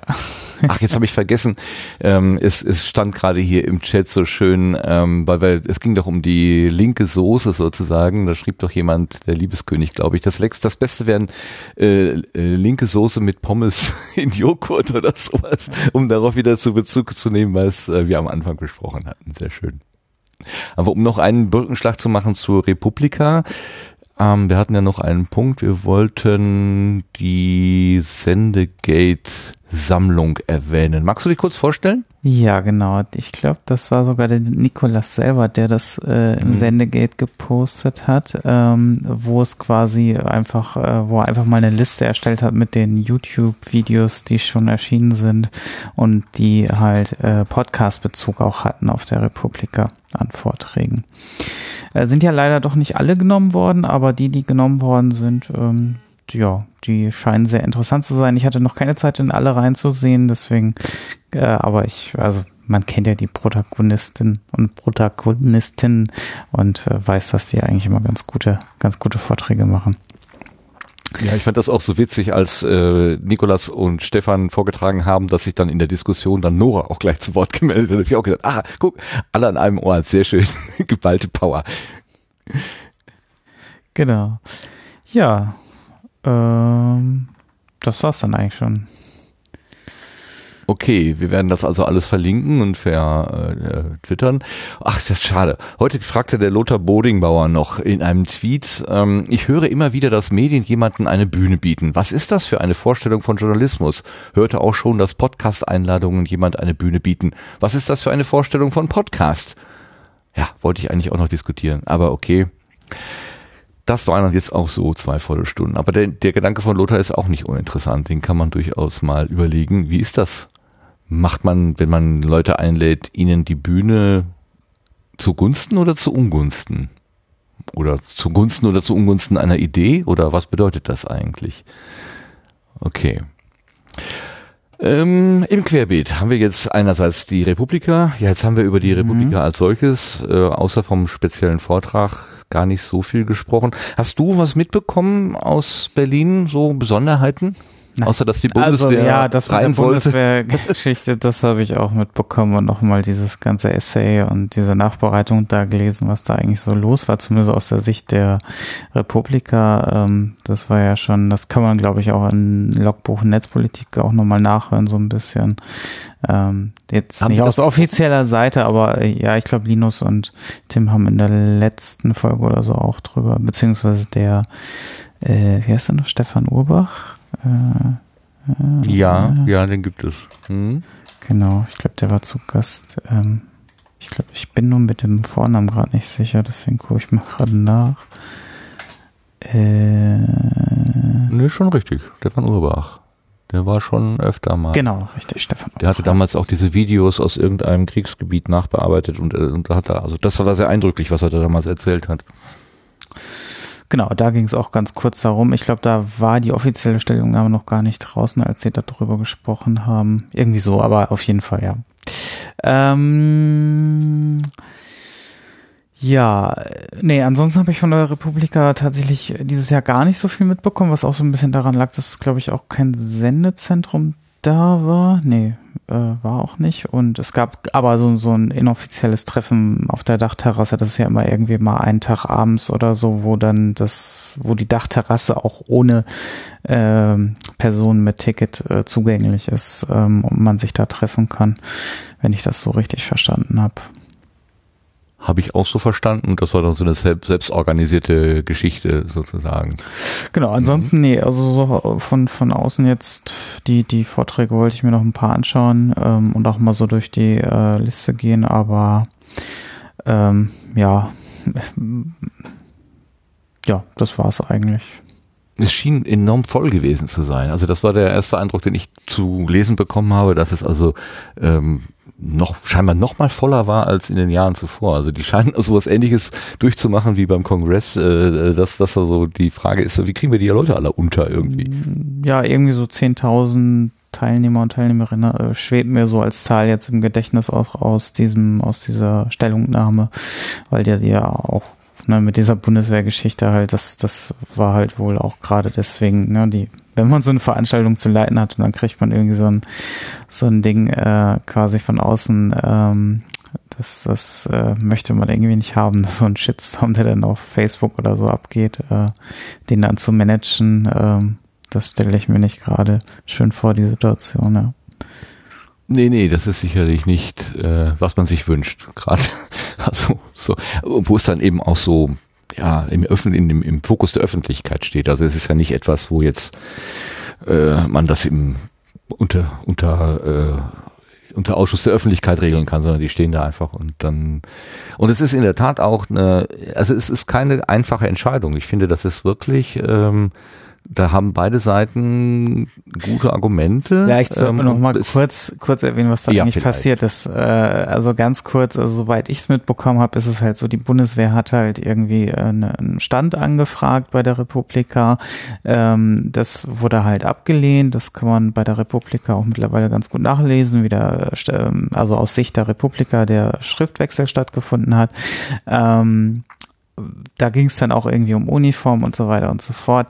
Und letzten Endes wurde es halt abgelehnt und die Bundeswehr wurde halt ausgeladen oder gar nicht eingeladen, so gesehen, zumindest was jetzt diesen Stand angeht. Ich glaube, dann gab es auch noch irgendwie Missverständnisse, was jetzt eigentlich auch äh, irgendwie äh, Session-Diskussionen und so weiter anging. Und als Reaktion hat dann die äh, Bundeswehr dann plötzlich ist sie dann mit so einem äh, ja, Wagen aufgetaucht äh, in Tarnfarben und ähm, dann ähm, mit der Aufschrift äh, zu bunt gehört auch grün und der stand dann halt präsent vor der vor der Republika und ähm, ja das ähm, das hat dann halt dazu geführt diese Diskussion zu führen also aufzuzwingen eigentlich ne ja Ja, der Move, der ist vielleicht etwas fragwürdig insgesamt. Ähm, andererseits, also die, die Bundeswehr als ein, ja, als ein Ding unserer Gesellschaftsordnung äh, einfach auszuschließen aus jeder Diskussion wäre ja auch falsch. Und das war ja das, was die Republiker sagte, ja, machen wir auch nicht. Bei uns dürfen auch Bundeswehrleute auf die Bühne und auch gerne mitdiskutieren.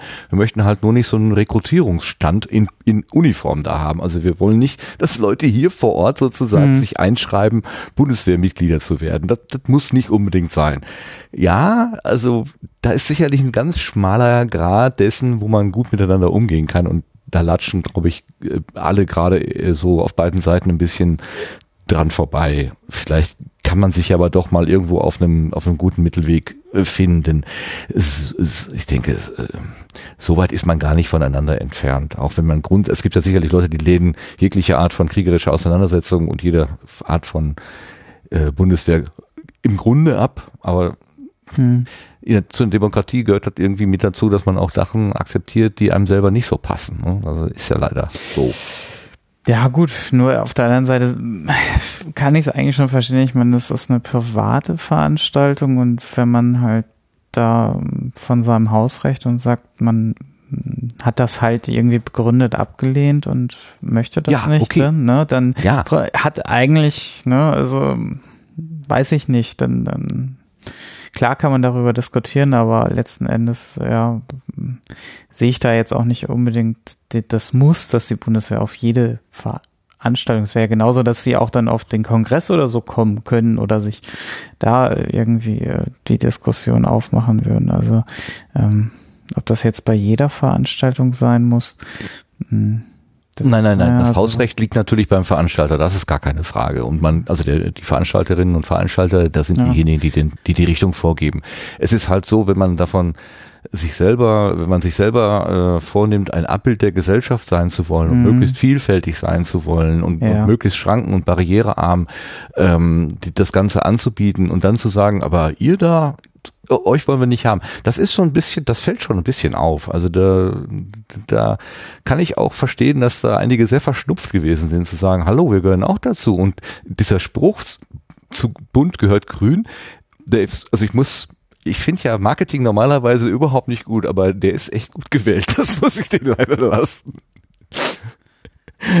Der trifft ziemlich gut. Ja. Also jetzt quasi vor der Tür zu lagern und äh, so, äh, das ist auch, naja. Ja, wenn ich es auch richtig verstanden habe, hat die Republika die auch nicht generell ausgeladen, sondern es ging jetzt eigentlich wirklich nur um diesen einen Stand und oder Ja, da genau. gab es Missverständnisse oder so. Ich weiß es nicht. Also zumindestens, ähm, ja, das werden wir hier jetzt auch nicht aufklären können, aber Nee, nee, nee, ähm, nee, es nee. ist ja auch nur ein Teil von der Republika gewesen. Ansonsten, nee, ich habe jetzt auch so das Kernthema, was war denn das Kernthema eigentlich dieses Jahr? Gab es da ein Pop, Spez- POP, Ah ja, Popular. Deswegen auch Popcast. genau. Podcast. ja, das, das war nicht falsch äh, äh, ausgesprochen vom Stefan in dem Einspieler gerade, sondern das ist sehr absichtlich Popcast. Und ich vermute mal, diese Seifenblasen, die ja dann auch mit einem leisen Pop aufplatzen, die gehörten auch deswegen dazu. Das war alles ein, ein, eine Idee sozusagen. Ja. Eine Idee, die aber dort auch, ähm, ich weiß nicht, ob sie dort geboren wurde, jedenfalls in dem Zusammenhang, ich zum ersten Mal von wahrgenommen habe, ist die Website podcasterinnen.org. Das ist ähm, ein erster Ansatz, steht hier, um Frauen in der Podcast-Landschaft mehr Sichtbarkeit zu verleihen. Ähm, und das waren mal die Frauenstimmen im Netz, beziehungsweise sind die Frauenstimmen im Netz. Das ist die Liste, die die Nele Heise mal begonnen hatte. Das ist auch schon boah, vier Jahre her, drei Jahre, vier Jahre. Schon eine ganze Zeit lang gibt es diese Liste. Seit 2014, ja, hier steht's auch. Ähm, und man hat äh, diese Liste, die ja eigentlich als so eine Art Spreadsheet bisher existiert, hat man wohl versucht oder versucht man eine neue Heimat zu geben durch die Webseite frauenstimmen.org. Dahinter steckt die Daniela Ishorst als Podcasterin, die Michaela Lehr als Entwicklerin und die Nele Heise als die Stimme aus dem Off, die das so inhaltlich mitträgt und natürlich als Gründer, Mütter, Gründer, nee, Gründer, Mutter. Also ja, die das, die die Idee ins Leben gerufen hat, natürlich äh, unmittelbar dazu gehört. Also es gibt das Vorbild speakerinnen.org, wo man also, wenn man eine Veranstaltung plant und vielleicht Frauen äh, auf die Bühne bringen möchte oder ins, oder ins Gespräch holen möchte, wo man sich einfach mal informieren kann, wer würde denn für so eine Veranstaltung zur Verfügung stehen. Da kann man sich unter speakerinnen.org informieren und in dieser Art möchten die genannten auch das, die Webseite podcasterinnen.org ins Leben rufen. Hier steht, ihr könnt ab Mitte 2018 auf der Seite ein aussagekräftiges Profil anlegen, also selber auch anlegen und damit euch und eure Podcasts präsentieren. Besucherinnen von podcasterinnen.org können hier nicht nur neue Formate entdecken, sondern auch Impulse und Ideen zum Beispiel für Veranstaltungen oder einzelne Podcast-Episoden mitnehmen.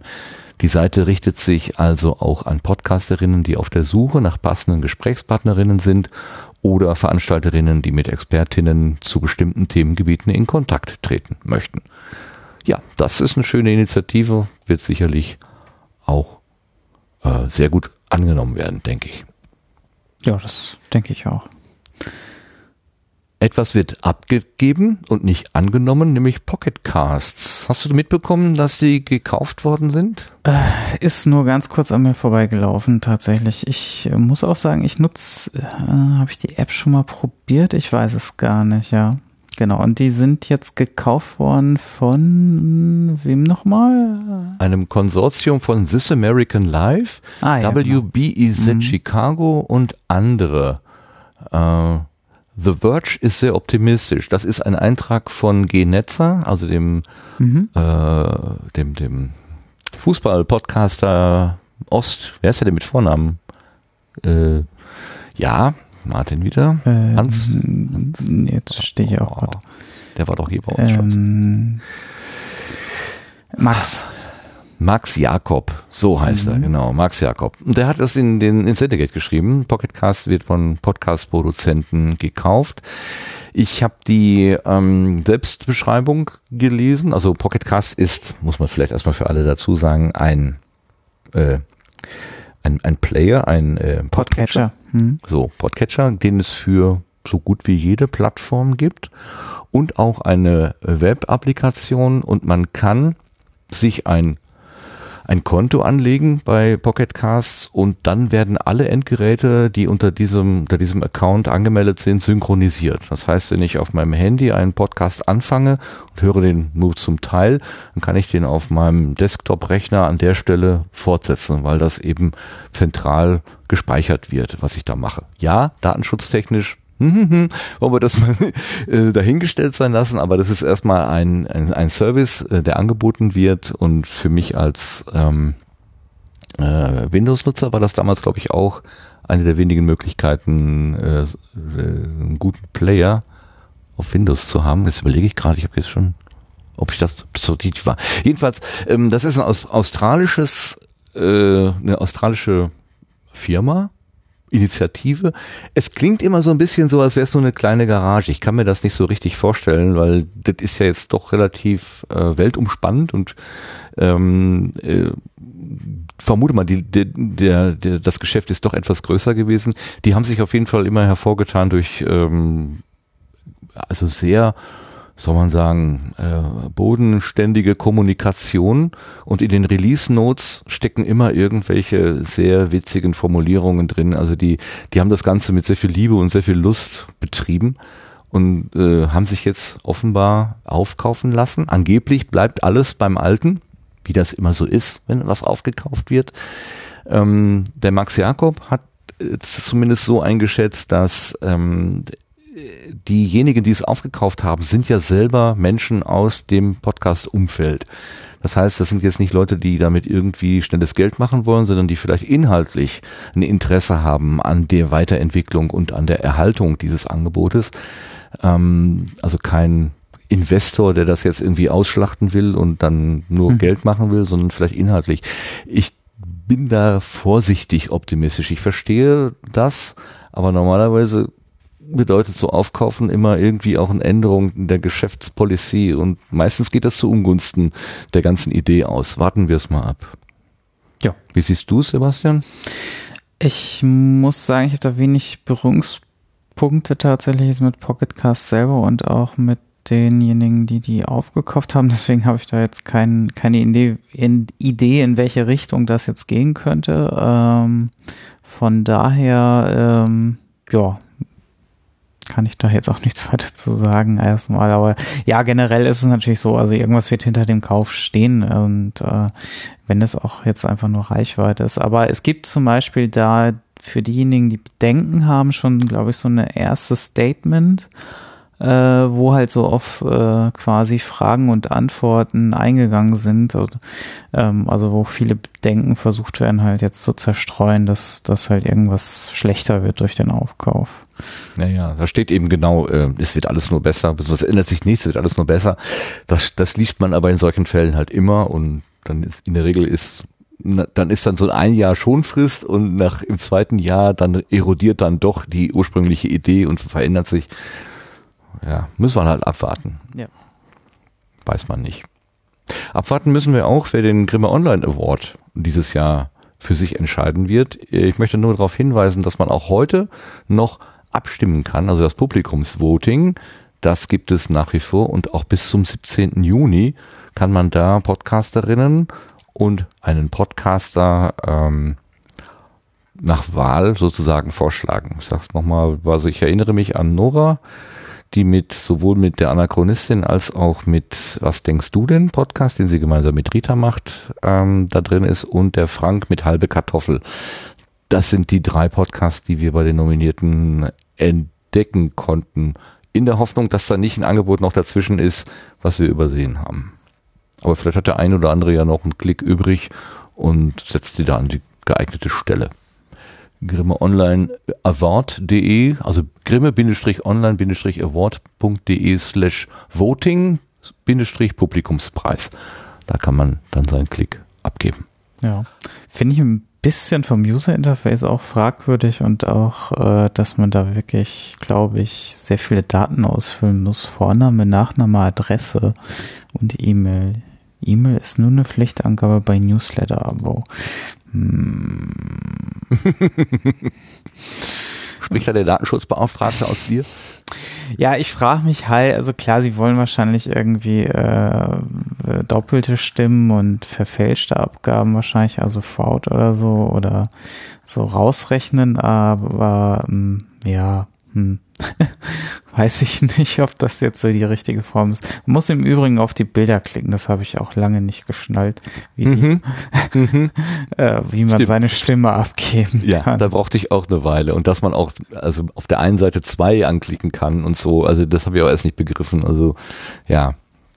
Aber dann und muss dann halt ganz runter scrollen und dann sieht man dieses Formular. Also das fand ich dann schon. Also das hat mich tatsächlich echt gehindert, da jetzt irgendwie schnell mal abzu, äh, meine Stimme abzugeben, weil ich mich dann auch gefragt habe, ob das jetzt wirklich so sein muss. Aber naja, gut, muss ja jeder selber wissen. Ähm, keine Ahnung, was mit den Daten passiert. Das ist auch sehr schön, weil da ist auch noch nicht mal eine Erklärung, ah doch, der Rechtsdatenschutz. Ja, das kann man sich natürlich dann durchlesen, was mit den Daten passiert. Ja. Ja, das, aber das ist interessant, dass du sozusagen eine gewisse Aufmerksamkeit hast. Vor einem Jahr hättest du das wahrscheinlich überhaupt nicht thematisiert, ne? Äh, kann sein. Ähm, ich war schon, also, ja, doch, ich glaube schon, weil ich frage mich bei solchen Umfragen doch immer schon, was, was passiert da, weil äh, ich habe irgendwann, also irgendwann kriegt man ja doch auch sehr viel Spam und muss sich überall austragen und dann äh, überlegt man sich schon zweimal, wo man sich noch überhaupt irgendwo einträgt mit einer E-Mail-Adresse oder ähnliches oder was für eine E-Mail-Adresse man angibt und ähm, das ähm, weil ansonsten nimmt das halt irgendwann überhand. Also selbst interessante Angebote werden dann, wie du, ne, aufgekauft oder ähnliches und dann äh, mhm, äh, werden genau. die Daten an Dritte weitergegeben, ohne dass man es weiß und dann äh, kriegt man das Bam ohne Ende. Das äh, muss dann auch nicht sein. Ja, also ja, aber klar, also die DSGVO hat hier bei mir auch schon natürlich Wirkung gerade und ich muss, habe da auch mit Kunden sehr viel zu tun und dann denke ich mir auch immer solche, solche Angebote Ne? Ich meine, warum?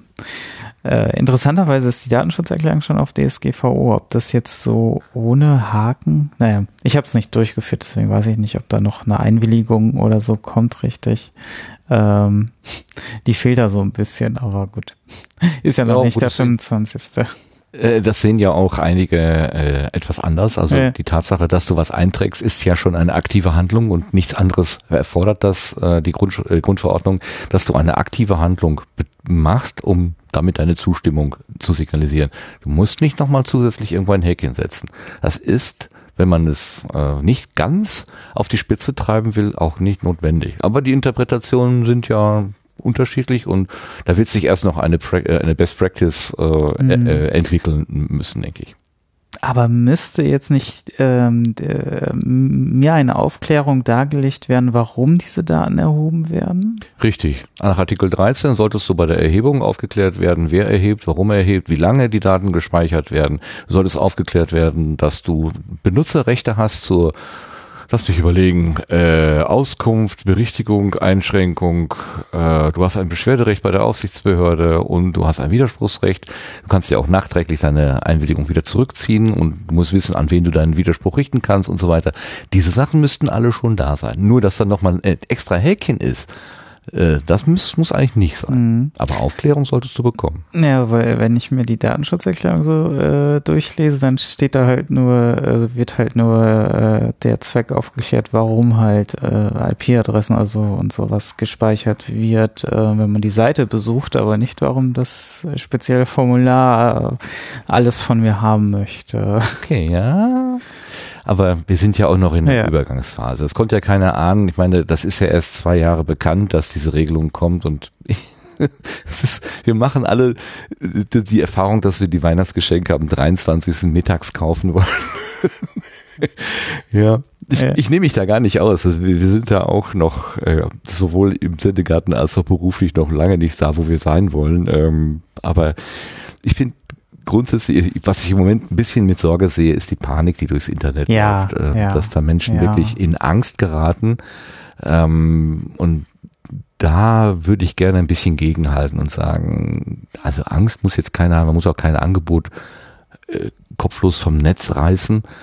Ähm, dass da der Gesetzgeber sagt, klärt doch bitte mal eure Nutzer auf, was ihr da macht. Und versucht doch mal alle offenen Enden eurer Verarbeitung zumindest mal anzugucken, ob man die nicht zumachen kann. Ja, ob die wirklich Ähm, notwendig sind. Ja. Ist, ja, ist ein Erfordernis da, ist die Notwendigkeit Mhm. da.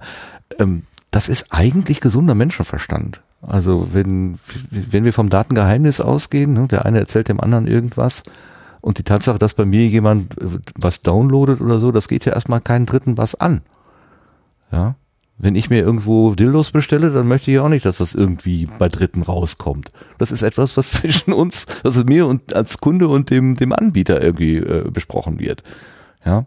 Das kann ich dann hinterher erzählen, wie, wie Tobi im, im äh, äh, What's in Your Pants Podcast, der kann dann eine ganze Kollektion dahinlegen, aber das entscheidet dann Tobi und nicht der Anbieter sozusagen. Und äh, das ist eigentlich gesunder Menschenverstand. Und das ist auch seit Jahren schon so. Ja, das ja. wird im Moment so hochgekocht, ähm, weil man mit Angst natürlich auch gut Beraterverträge äh, verkaufen kann. Und das ist ein bisschen fies. Das mag ich nicht. Ja, also diese Last-Minute-Geschichten jetzt hier Datenschutz für 1000 Euro äh, Mhm. Notfallpaket, das äh, fand ich dann jetzt auch gerade jetzt schon sehr interessant, was da jetzt so, weil ähm, ja und auf der anderen Seite wird halt von vielen Anwälten gesagt, es gibt irgendwie keine Kapazitäten mehr, aber dann sind solche Notfallpakete, die dann interessanterweise aber auch sehr automatisiert dann auch sind und wo man dann auch denkt, so, okay, ähm, irgendwie muss ich mich ja doch trotzdem damit auseinandersetzen und für die 1000 Euro wird mir dann auch nicht alles abgenommen. ja. Das ist es, ne? Die, die Fragen musst du als verarbeitende Stelle ohnehin beantworten. Das weiß ja der Externe nicht, was du da genau machst. Also die, einmal mit dem Ding auseinandersetzen musst du dich eh. Ähm, ja.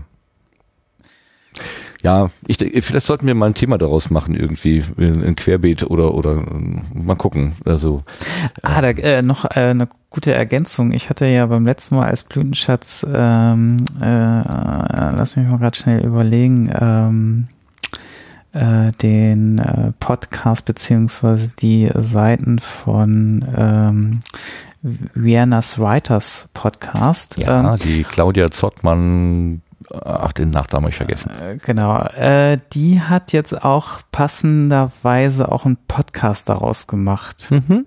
Ähm, das heißt, das kann man jetzt auch in Audioform nachhören. Und ähm, ich glaube, sie macht das auch auf eine sehr schöne, entspannte Art, äh, so dass man da jetzt nicht in Panik geraten soll. Und ja. Dann kommen wir zum Kalender. Mal gucken, was es da gibt. Äh,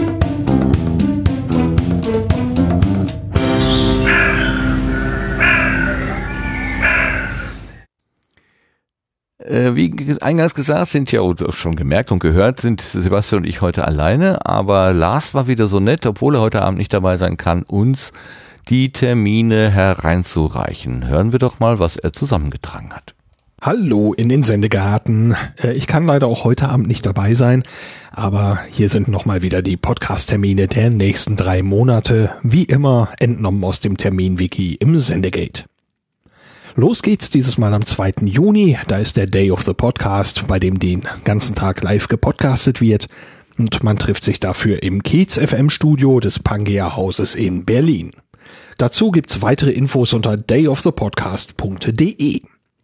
Während dieser Veranstaltung gibt es dann auch ein Podcasting Meetup, das ist dort zu Gast und zwar von 16 bis 18 Uhr. Es geht um die Fragen, wie nehme ich einen Podcast auf und wie stelle ich einen Podcast online. Ebenfalls am 2. Juni ist auch eine Veranstaltung in Paris. Da hatte ich letztes Mal glatt den Namen vergessen. Ich weiß nicht, wie ich sprechen soll, aber die Veranstaltung heißt entweder MP3 à Paris oder MP3 at Paris. Ich weiß nicht, wie sie es meinen. Auf jeden Fall liegt der Veranstaltung auf dem Campus Jussieu der Universität Pierre und Marie Curie im 5. Arrondissement. Die Veranstaltung läuft von 10 bis 18 Uhr. Noch gibt's Tickets, da kann man wählen zwischen kostenlosen und Unterstützervarianten. Die Anzahl an Plätzen ist laut Webseite aber stark begrenzt. Am 12. Juni ist dann der Radio Days Europe Podcast Day. Der ist in Kopenhagen und bezeichnet sich selbst als Treffpunkt für die Welt des Podcastings. Weitere Infos gibt's im Netz unter radiodayseuropepodcastday.com. Am 6. Juli gibt's dann wieder das Podcasting-Treffen Podruhr. Das ist wie immer im Unperfekthaus in Essen und wie immer geht's um 19 Uhr los. Am gleichen Abend, am 6. Juli, ist das 18. Pottäppler-Treffen, dieses Mal in der Barbecue Edition bei Tinova im Garten. Beginn ist hier ebenfalls um 19 Uhr. Am 28. und 29. Juli geht's dann in die Nähe von Potsdam. Da ist am Fahrländer See das Festival Auf die Ohren. Das bezeichnet sich selbst als Podcast-Festival. Es gibt Acts und Workshops. Genauere Infos sollen da aber noch folgen. Weitere Infos gibt's unter auf-die-ohren.com.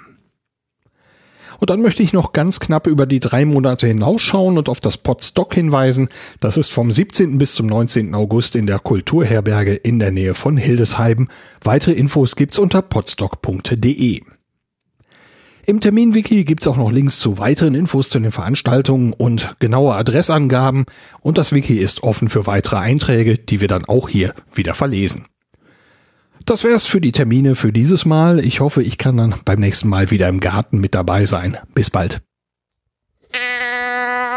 Ganz herzlichen Dank von hier aus an den Lars. Ich lese gerade im Chat, ähm, last but not least, sei der Running Gag dieses Sendegans, ist mir äh, gerade gar nicht aufgefallen. Habe ich das gesagt oder nicht gesagt? Dann äh, hätten wir es sagen müssen. Last but not least, sehr schön. Ähm, er hat gerade Podstock erwähnt. Gibt es da irgendwas Neues, Sebastian? Hast du irgendwas äh, so aus dem Hut zu zaubern? Mm, Es gibt eine neue Episode im Trollcontainer, die man sich äh, mal anhören könnte, wenn man so äh, was Küche und so weiter interessiert ist, äh, wie das dieses Jahr abläuft. Da hat nämlich die Küchencrew sich mal zusammengesetzt und äh, mal so ein bisschen diskutiert, wie halt ähm, auch die Beteiligung am Abwasch und so weiter stattfinden könnte, wie ähm, das Essen auch wieder aussehen könnte und und und. Also was es für kulinarische schöne Sachen geben könnte, wie zum Beispiel äh, Pizza aus dem Pizzaofen, also dem Pizzasteinofen, der da draußen steht, äh, was ganz spannend werden könnte. Aber das ist nur ein Baustein in dem gesamten Konzept. Da kann man sich mal so ein bisschen, bisschen durchhören. Super. Der Chat dreht gerade äh, gerade irgendwie voll auf. Äh, Es gibt was zu essen und es geht um Potsdok. Zack, zack, zack, eine Nachricht nach der anderen. Das ist sehr schön. Klasse. Also die sind alle schon in Vorfreude. Super.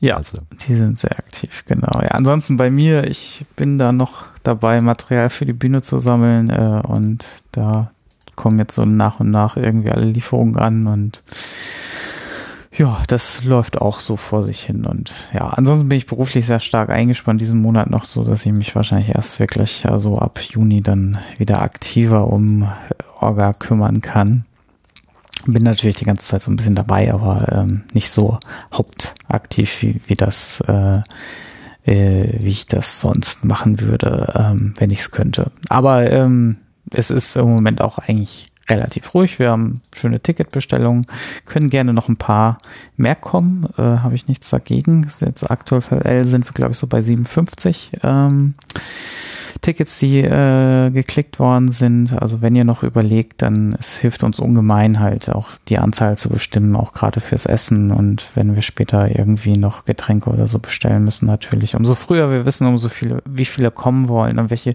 Wünsche eventuell auch da sind, umso besser können wir darauf eingehen, umso früher wir das halt wissen. Ja. Gut, nö, ansonsten fällt mir eigentlich auch gerade spontan nichts ein, was, was da noch zu an, anzukündigen wäre. Ja, ist ja auch alles soweit ganz gut vorbereitet und eingetütet und das muss jetzt erstmal reifen. Genau. Ähm, dieses, dieses Wort Planungssicherheit, was man gerne mal so in der öffentlichen Diskussion hört, das ist etwas, was man nur hat, wenn man frühzeitig weiß, wie viele Menschen zum Beispiel kommen. Also wenn ich was sagen darf, dann bitte gebt dem Sebastian Planungssicherheit, indem ihr euch jetzt schon frühzeitig anmeldet und bekannt gebt, ob ihr kommen wollt oder nicht. Dann kommen wir zu den Setzlingen.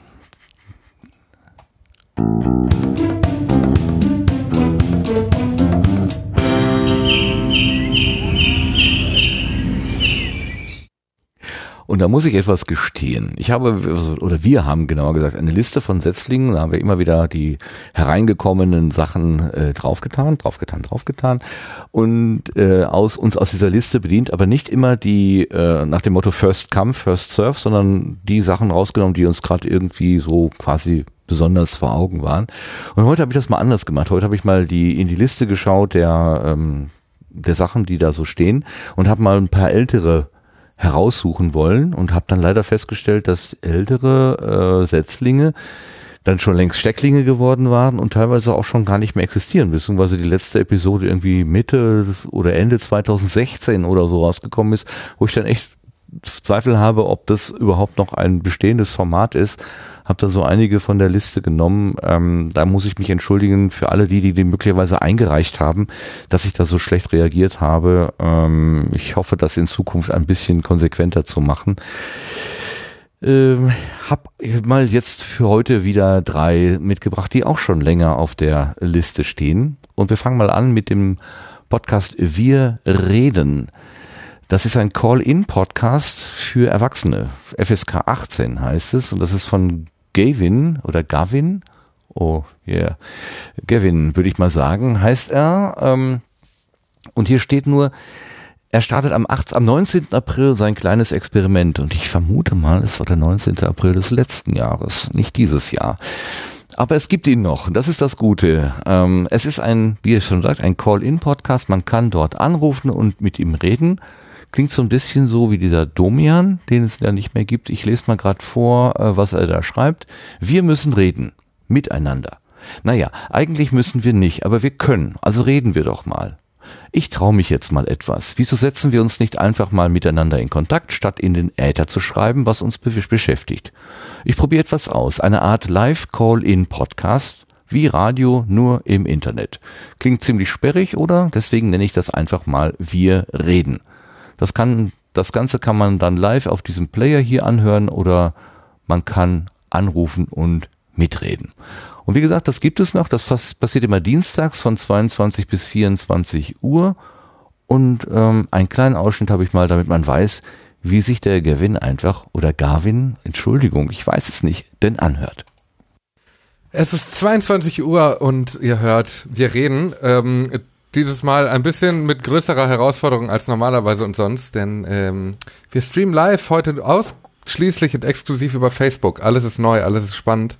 Äh, aber fangen wir erstmal ganz von vorne an. Schön, dass ihr alle da seid.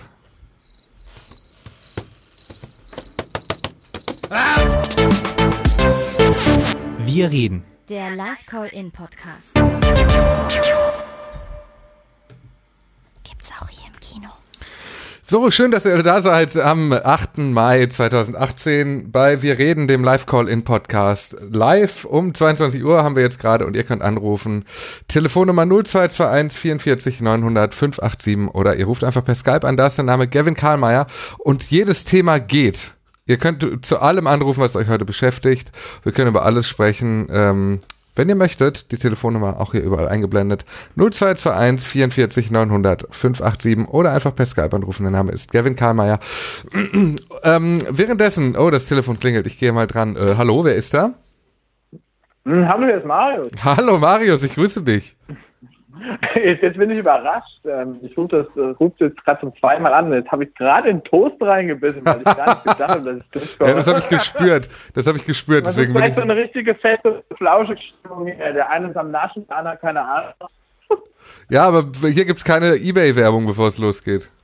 Oh, das ist natürlich ein riesen Vorteil, ey. Das, das macht dich im Prinzip ja jetzt stärker als die Konkurrenz. Eben, eben. Marius, was führt dich? Äh, sorry, ich war kurz äh, weg vom Mikrofon. Äh, was führt dich zu uns? Ja. Also außer Ähm, dem Toast im ich- Mund. ich- Äh, das habe ich mir ja gerade zu Gemüte geführt. Nein, ich, äh, ich wollte tatsächlich über eine Sache mit dir sprechen, die mich tatsächlich sehr, sehr beschäftigt. Und zwar ist das äh, die Misskommunikation über Messenger. Oh, Also- sehr, sehr gut. Ähm, also das ist eine Sache, die, die ist allumfassend, weil sie ja mittlerweile nicht nur irgendwie mal so die Freunde, mit denen man SMS schreibt, betrifft, sondern halt auch so Familiensachen. Ähm, das geht über Beziehungsärger, weil man ja da auch echt äh, zum Teil schon, also hatte ich auf jeden Fall schon heftige Situationen in Beziehungen, die irgendwie in Gefahr waren, weil der eine die Nachricht irgendwie zu spät gelesen hat oder so Geschichten. Ähm, ja, genau. Das ist das Allerschlimmste, vor allem der blaue Haken, ne? Der blaue Haken an der Sache der Messenger-Kommunikation. Ein spannendes Thema, wie ich finde. Und jetzt habe ich auch gehört, er heißt Gavin.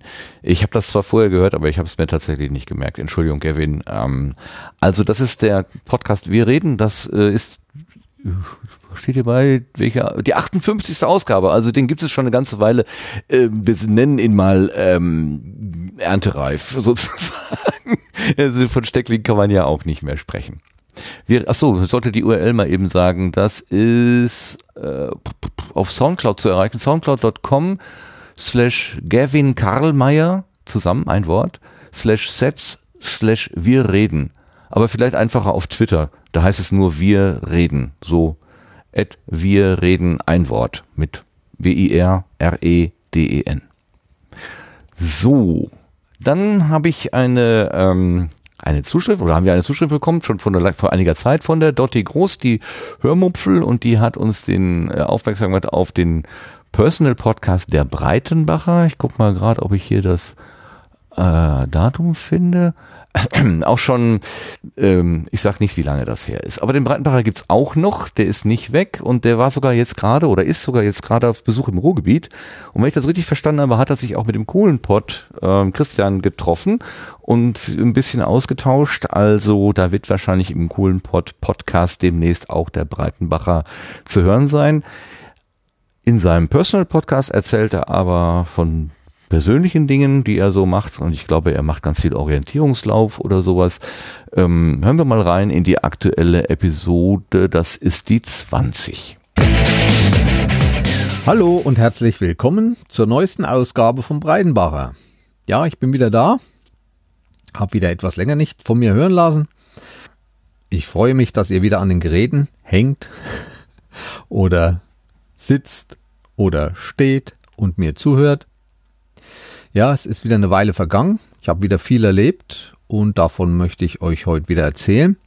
Aber das Hauptthema, wie ihr in der Überschrift bestimmt schon gesehen habt und im Vortext, geht es um Orientierungslauf. Einmal war ich letztes Wochenende bei einem Wettkampf und zweitens wird es um den MTBO, den sogenannten Mountainbike OL, gehen. Das ist kein Lauf, das ist eine Fahrt, Mountainbike OL Fahrt. Sehr interessant, besonders für Radfahrer, da auch mal dran teilzunehmen. Es gibt da verschiedene Sachen, von denen ich dann etwas später erzähle. Aber zuerst noch einiges Technisches. Ich hoffe, ihr habt Ostern alle gut überlebt.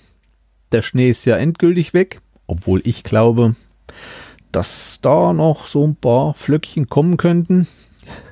Wenn auch schon sehr warmes Wetter war, aber die letzten Jahre haben bewiesen, dass das Wetter sehr kapriolenhaft sein kann.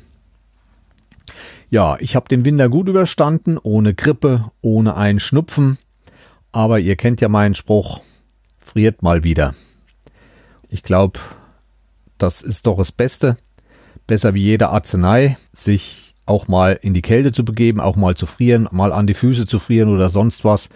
Anders kann der Körper keine Abwehrkräfte für bestimmte Viren und sonstige Sachen entwickeln.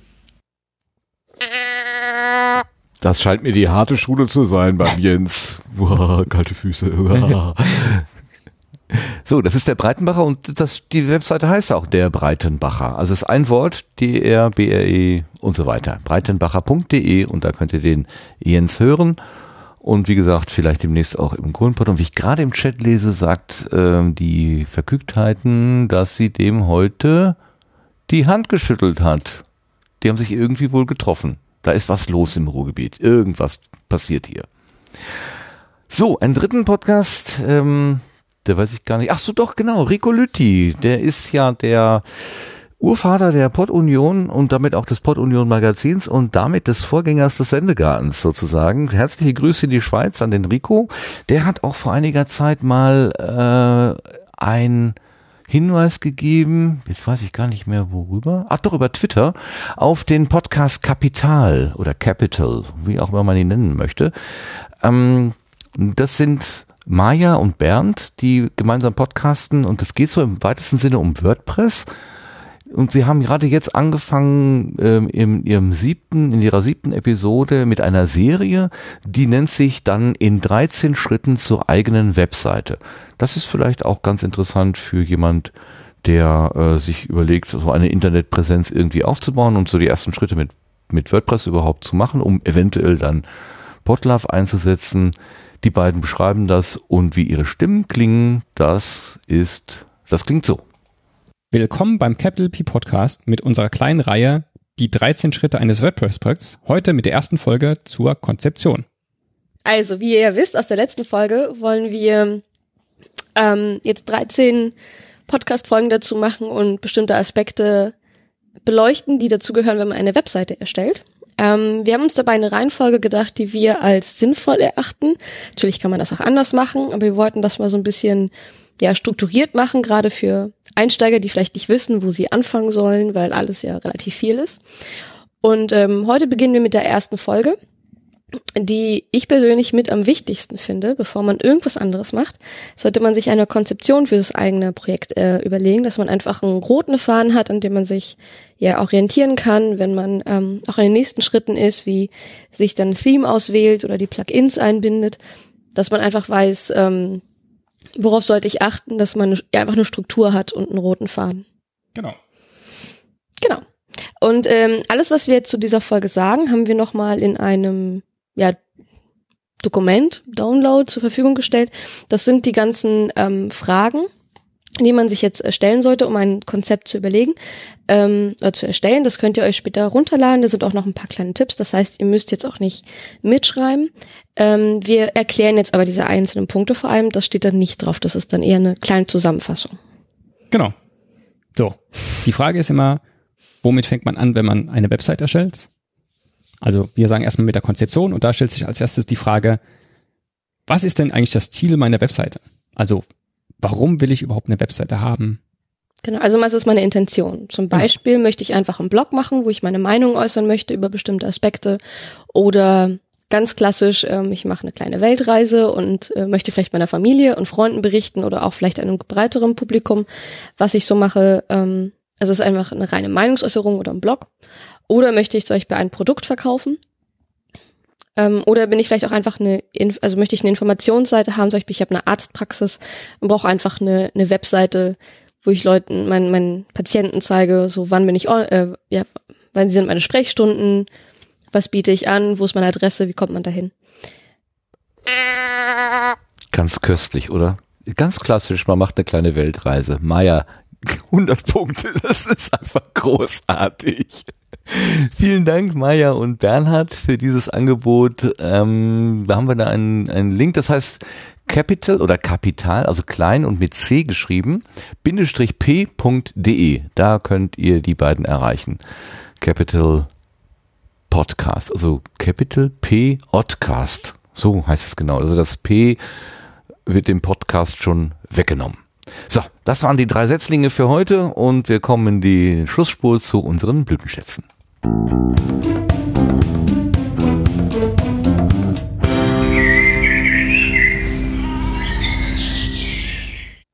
Die Blütenschätze, das sind die Sachen, die uns irgendwie besonders aufgefallen sind, die uns angesprochen haben. Der Gast der heutigen Sendung, Stefan Schulz, hatte ja schon einen Blütenschatz genannt.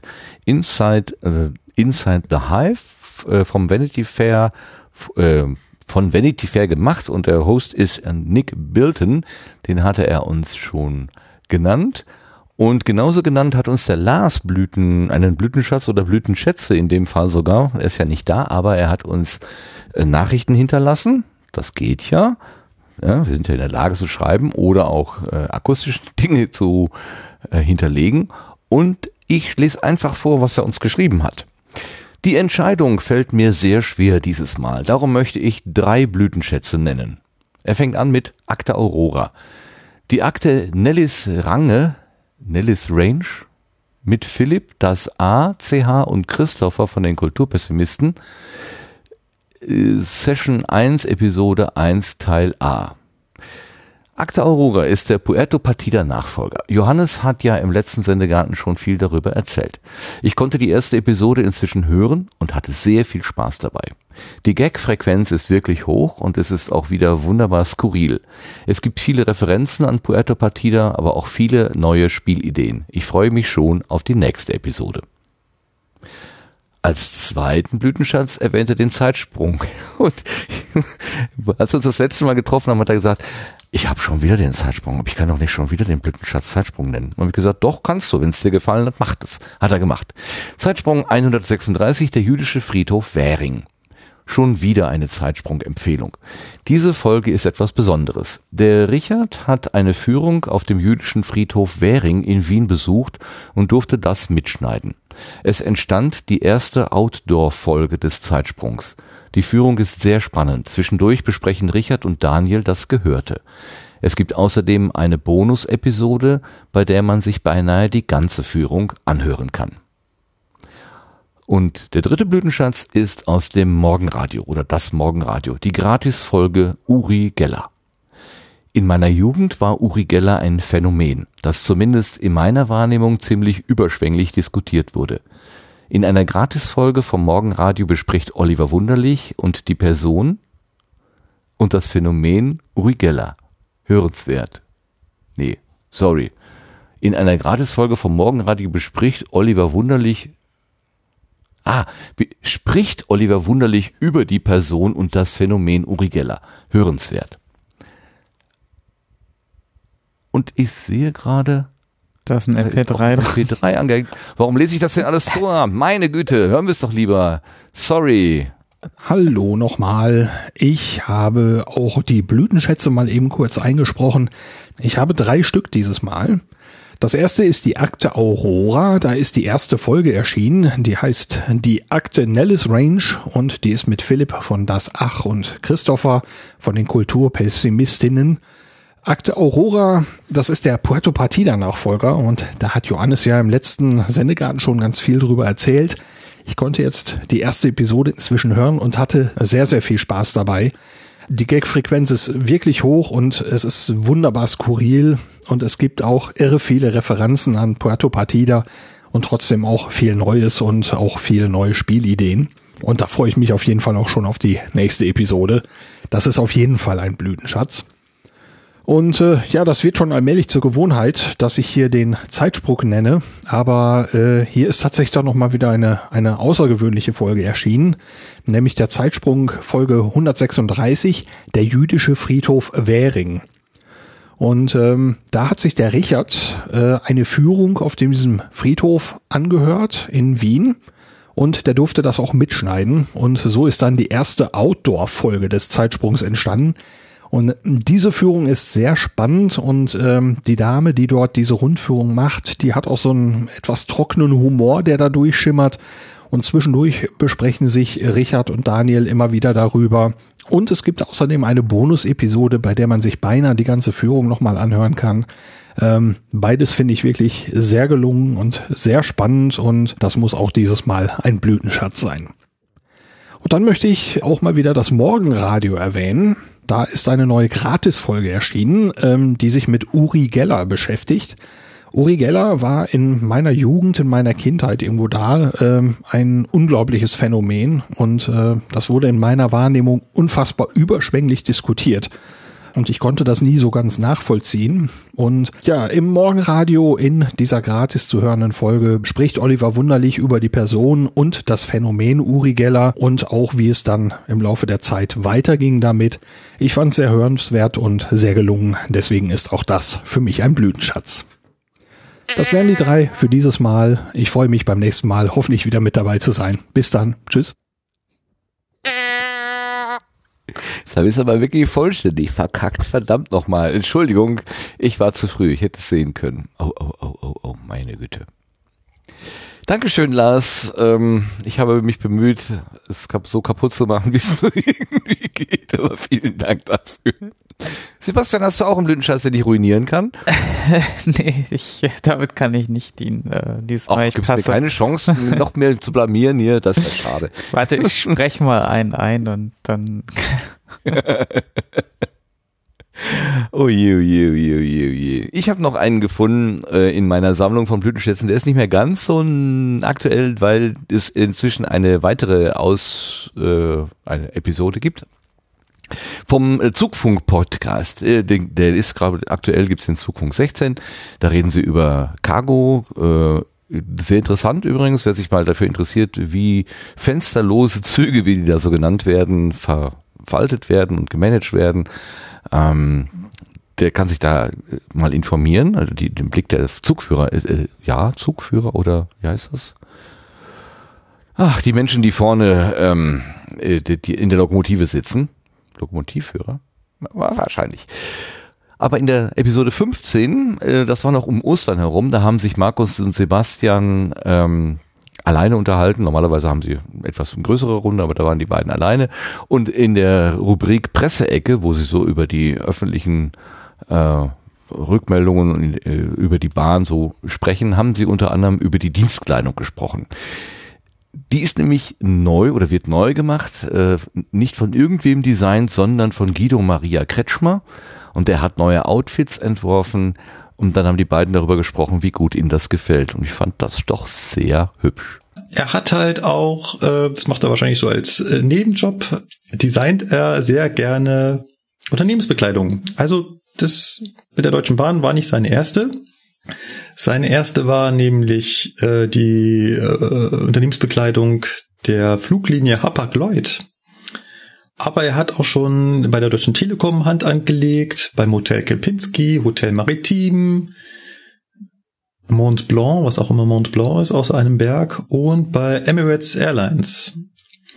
Und da verwundert es auch gar nicht, dass unsere neue Unternehmenskleidung so ein bisschen nach Flugbegleiter-Klamotte aussieht, oder? Ja, also auch nach Flugbegleiterklamotte, ne? So. Ja, du hast ja die Assoziation geäußert bei den bei dem ähm, ähm, Lokführer-Design. Äh, das ist äh, was hast du ja, gesagt? Also auf dem einen Foto, ich muss jetzt gerade gucken, ob das da auch in einem Artikel ist, aber bei dem einen Foto, wo die da vor dem ICE stehen, dachte ich mir nur so, das sieht so ein bisschen aus wie so eine Schuluniform von Hogwarts oder von sonst wo. Weiß nicht, ne? Die Schuluniform von Hogwarts, sehr schön. Also, das möchte man vielleicht nicht unbedingt tragen, wenn man das als Dienstkleidung bekommt. Nein, ne? Möchte man nicht. Das ist Geschmackssache. Ach so, okay. Was trägst du denn so üblicherweise, wenn du ähm, in, im Dienst bist? Im Dienst bin, ach so, ganz leger. Also ich habe keine Dienstkleidung. Sehr schön. Du kannst ja sogar wahrscheinlich äh, im Schlafanzug arbeiten, oder? Bei so Homeoffice? Ja, theoretisch schon, aber es Einer. ist aber trotzdem äh, ganz nett, wenn man angezogen und nee, nee, also ich äh, sitze schon ganz, äh, ganz normal. Also klar, theoretisch könnte ich das tatsächlich, ja. Tue ich aber nicht. Nein, nein, man fühlt sich einfach anders, wenn man im Homeoffice Ja. eine Krawatte anhat, ist schon klar. Na, Krawatte muss es ja nicht unbedingt sein. Aber man sollte schon, also es ist schon ein bisschen wichtig, finde ich, auch das zu trennen. Also, dass man auch so in den Arbeitsmodus kommt und halt nicht in den, na, das finde ich schon ganz gut, wenn man das so ein bisschen trennt und dann nicht so, so verwässern lässt. Das ist, glaube ich, nicht ganz so gut. Also ich, ich kann das nicht so gut dann. Also ich fühle mich dann Das ist ein eine Gefahr, besser. ne? Das ist Mhm. eine Gefahr, gerade wenn man so äh, von zu Hause arbeitet. Wenn, wenn man ins Büro geht, ist immer klar, wo die Schnittlinie ist, aber wenn man das von zu Hause so macht, ähm, kann ich mir gut vorstellen, dass das eine hohe äh, Selbststeuerung braucht, um nicht dann da so die Dinge ineinander laufen zu lassen. Ich merke das immer so an freien Tagen, dass Mhm. ich dann mal so klarkomme hier. Äh, das, ich hätte da, glaube ich, Probleme mit, wenn ich das regelmäßig so, so verwurschteln würde. Da müsste ich mir das auch sauberer trennen irgendwie. Ja, ja, ja, das stimmt, ja. Ja, äh, viel, viele machen ja dann auch, dass sie sich irgendwann dann auch so ein Büro mieten oder sowas, äh, weil Mhm. wenn es gar nicht klappt, ne? Also oder halt diese äh, Coworking Spaces sind da ja auch ganz beliebt für. Ja. Ja, einfach um Tapetenwechsel zu Mhm. haben und zu merken, was man macht, ja. Ja. Äh, gut, ja, dann sind wir durch, oder? Genau, wir sind durch. Aber zum Thema Trennen, etwas voneinander trennen. Ich habe natürlich jetzt wieder Vera und Inga durcheinander geworfen und die Verkügtheit und das Käsebrot nicht voneinander getrennt. Und ich habe gerade per Twitter ein Foto bekommen, wo sie beide drauf sind und äh, eine von beiden ist auch noch mit einem gelben Punkt markiert, damit ich sie jetzt wirklich auseinanderhalten kann. Ich hoffe, das wird funktionieren. Entschuldigung an dieser Stelle nochmal. Ähm, es wird nicht das letzte Mal gewesen sein. Ich verspreche es euch, dass ich euch verwechsle. sorry, sorry, sorry. So, wir sind am Ende, liebe Zuhörerinnen, liebe Zuhörer, liebe Chatterinnen, liebe Chatter. Ähm, ein nicht ganz so langer Abend, aber das reicht ja auch, was wir haben. Wir hatten einen gehaltvollen Gast. Nochmal ganz herzlichen Dank an Stefan Schulz, den Frio auf Twitter und den Macher des Aufwachen-Podcastes, der uns heute im Sendegarten aufgeweckt hat und für Blüten gesorgt hat. Dir herzlichen Dank, Sebastian, dafür, dass du uns hier sozusagen in deine Technik hinein eingeladen hast und auch mitgestaltet hast. Den Dank geht auch an den Lars, der von außen zugearbeitet hat. Ähm, ja, und dann sage ich einfach mal, bis zum nächsten Mal. Tschüss zusammen. Tschüss.